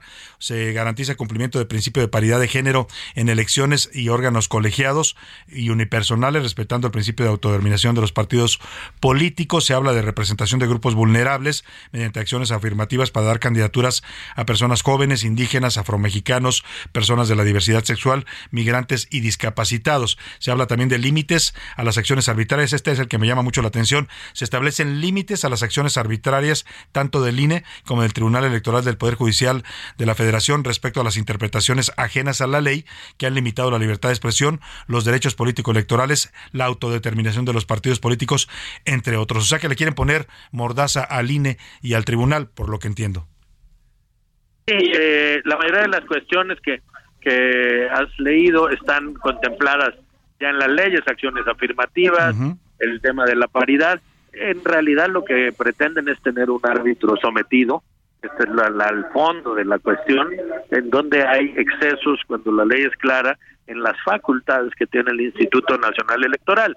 Cuando actúa pegado a la regla, a la norma, como sucedió en días anteriores respecto de lo que se planteaba de una campaña anticipada de Claudia Sheinbaum, eh, pues no les gusta porque porque es importante que la gente sepa que lo que el gobierno quiere es la autonomía del árbitro con el que ellos llegaron al gobierno se vea socavada para poder continuar en el poder, tengan o no tengan la mayoría. Ese es el fondo de la discusión. Claro. Eh, en ese fondo, eh, pues la bancada del PRD votará evidentemente en contra de esta propuesta y pues vamos a estar atentos. ¿Cree que la aprueben hoy mismo como se habla de un fast track? Pues sí, yo veo decidido a Morena, eh, decidido a en cuanto termine lo constitucional que van a perder de cara a la nación y eh, invito a la ciudadanía que esté muy atenta a los argumentos no a la narrativa no a la al, discurso político que ha utilizado el presidente al fondo del debate entre mantener nuestro sistema democrático o desmantelarlo sí creo que hoy mismo querrán en fast track votar algo que ni siquiera conocen los propios diputados de Morena. Pues así es, ni siquiera lo han leído y ya lo van a votar a favor. Estaremos atentos al debate, diputado Luis Espinosa Cházaro, y a los argumentos, por supuesto, que esgrima la bancada del PRD. Le agradecemos estos minutos. El, agradecido soy yo. Buenas tardes. Muy buenas tardes, un gusto. Pues ahí está, dice ya, le confirma al diputado que sí van a sacarla hoy mismo en Fast Track. Todavía no la conocen, ¿eh? ni los propios diputados de Morena. Le pregunté a varios de ellos y me decían, pues es que ni siquiera nos la han dado pero así se estila en este gobierno, que aprueben y voten lo que el presidente mande a ciegas, sin saber ni siquiera qué están votando. Dijeron que iban a hacer diferentes, están actuando igual que los de siempre. Vámonos a los deportes con el señor Oscar Mota porque se quedó fuera España de la Copa del Mundo. Muchos aquí en México que son pues muy prohispanos están sufriendo. La fiesta mundialista en A la Una. Oscar Mota, bienvenido. Mi querido Salvador García Soto, pues a la madre, ¿no? Patria. A la madre. Patria, la eliminaron. Joder, tío. hostias. Que nos han eliminado. Hostias, mi querido Salvador, un partido difícil. Oye, no se lo esperaba España. Yo creo que nadie se lo esperaba. Muy complejo. Además, todo, eh, lo hemos platicado en este espacio con todas estas implicaciones geopolíticas que me han gustado revisar y demás. Bueno, con el tema de territorio. Eh, eh, temas que hay, por ejemplo, con España y Marruecos desde el asunto de Marruecos, su colonia. España invadió territorio de Marruecos. Hoy tiene, tiene ciudades. Dentro de Marruecos. Sí, que son españolas, territorio español. Entonces estaba bravísimo, el partido estaba bravísimo, inclusive lo tuvo que dirigir un este árbitro argentino, lo cual obviamente me parece un acierto de parte de la FIFA, porque, pues bueno, para tratar de evitar cualquier tipo de conatos que pudieran obviamente detonar en algún asunto de violencia con la afición al final se van a penales, una joven selección española termina pateando como si lo estuviera haciendo yo en quinto de primaria y la realidad fallan los primeros y Marruecos avanza merecidamente. Y bueno, todo el proyecto de España vendrá pues ya para el 2026. Vendrá por ahí obviamente un asunto de una Eurocopa, donde ahora sí esta generación muy joven española pues tendrá que ser mínimo finalista. Mínimo. Y ahora sí, ¿no? Para encaminarlo en estos momentos. ¿Y contra quién va Marruecos? Justamente, estamos por terminar, faltan algunos instantes más. El partido va 5 a 1, Portugal, sin Cristiano Ronaldo, ¿eh? Sin Cristiano Ronaldo. Lo metieron hasta el minuto, ya hace unos momentos cayó el sexto gol y Cristiano ingresó al minuto 70. O sea, la realidad de, eh, vamos, también es un mensaje porque por ahí se había peleado un poco con su entrenador. Entonces, a Cristiano me lo andan sentando, me le dijeron, aplaques hermano, y termina jugando muchísimo bien. Entonces, va a ser un Marruecos contra el equipo de Portugal. Y ojo, sin demeritar lo de los portugueses, pero creo que Marruecos tiene elementos para ser el primer equipo africano en poder llegar a una semifinal. Oye, ¿qué bailada? 6 a 1. Tremendo. ¿No? Solamente Brasil y, Portugal lo han Y en este momento son los que han goleado. Que por cierto, España inició el torneo goleando 7-0 al equipo de Costa Rica. Al final se acabaron eh, terminando esos goles. No quiero terminar, querido Salvador, sin el asunto de Ana Gabriela Guevara. Escuchemos esto que dijo Ana Gabriela Guevara, titular de CONADE, y lo platico rápido. Venga. Históricamente, pues el equipo mexicano en la lucha de pues, llegar a ese añorado quinto partido, pero pues el quinto partido no significa absolutamente nada. Y acá tenemos pues atletas que están dentro del top 10 del mundo. Unos están en el ranking 1 del mundo, son medallistas mundiales, algunos tuvieron la oportunidad de ir a los Se entregaron unos reconocimientos, unas medallas muy merecidas a los atletas, pero me parece un tremendo patinón terrible de Ana Gabriela Guevara, este tipo de... Porque tú platicabas hace ratito, ¿no? Eh, como que la línea del gobierno es confrontar, echar a pelear, ¿no? Vamos a bronquearnos todos. ¿Y por qué Ana Gabriela Guevara tiene que ponerse a pelear contra... La selección y contra el fútbol. Que además es de con, dinero que no es de... O sea, es dinero privado, Sí, ¿no? sí, no hay, no hay dinero público Exactamente. Y número dos, y yo solamente dejo este dato, critica que la selección nacional quedó en el lugar 22 de un mundial cuando eh, nuestra, nuestros deportistas mexicanos en Tokio 2020 se terminó en el lugar 84. Y, no ha sido precisamente la, titular de la CONADA que más reconozcan por sus apoyos a los deportistas. Ah, entonces, por favor, no hay... El burro hablando de orejas. Escúchame, Muchas gracias. la cola corta dices por ahí. Muchas gracias, Oscar Mota. Vámonos a información de último minuto con José Luis Sánchez. Último minuto en A la Una con Salvador García Soto. Y literalmente en el último minuto está surgiendo una noticia bomba en Argentina. Han dictado prisión en contra de la senadora Cristina Fernández de Kirchner, expresidenta de Argentina. Cuéntanos, José Luis. Actualmente vicepresidenta, Salvador, vicepresidenta de la Argentina, Cristina Fernández de Kirchner, fue ya sentenciada a seis años de prisión por el presunto desvío de, millones, de cientos de millones de dólares que habrían sido desviados durante su mandato cuando ella fue presidenta en el 2007. Eh, y bueno, pues es todo esto al empresario y amigo de su finado esposo, Lázaro Báez. Así que condenada a seis años de prisión, la vicepresidenta de la Argentina, Cristina Fernández de Kirchner. Y recontra uf. Vamos a estar pendientes de esa noticia y se la estaremos ampliando en los distintos espacios del Heraldo, de el Heraldo Radio y el Heraldo Televisión. Por lo pronto, le deseo que pase una excelente tarde. Provecho, lo dejo con Adriana Delgado y su dedo en la llaga. Y yo lo espero mañana con todo este equipo aquí a la una. Hasta mañana.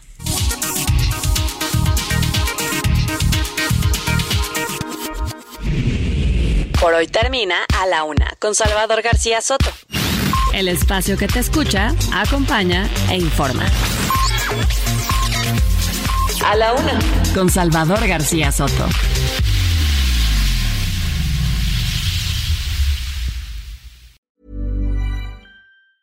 Tired of ads barging into your favorite news podcasts? Good news. Ad-free listening is available on Amazon Music for all the music plus top podcasts included with your Prime membership. Stay up to date on everything newsworthy by downloading the Amazon Music app for free or go to amazon.com slash news ad free. That's amazon.com slash news ad free to catch up on the latest episodes without the ads.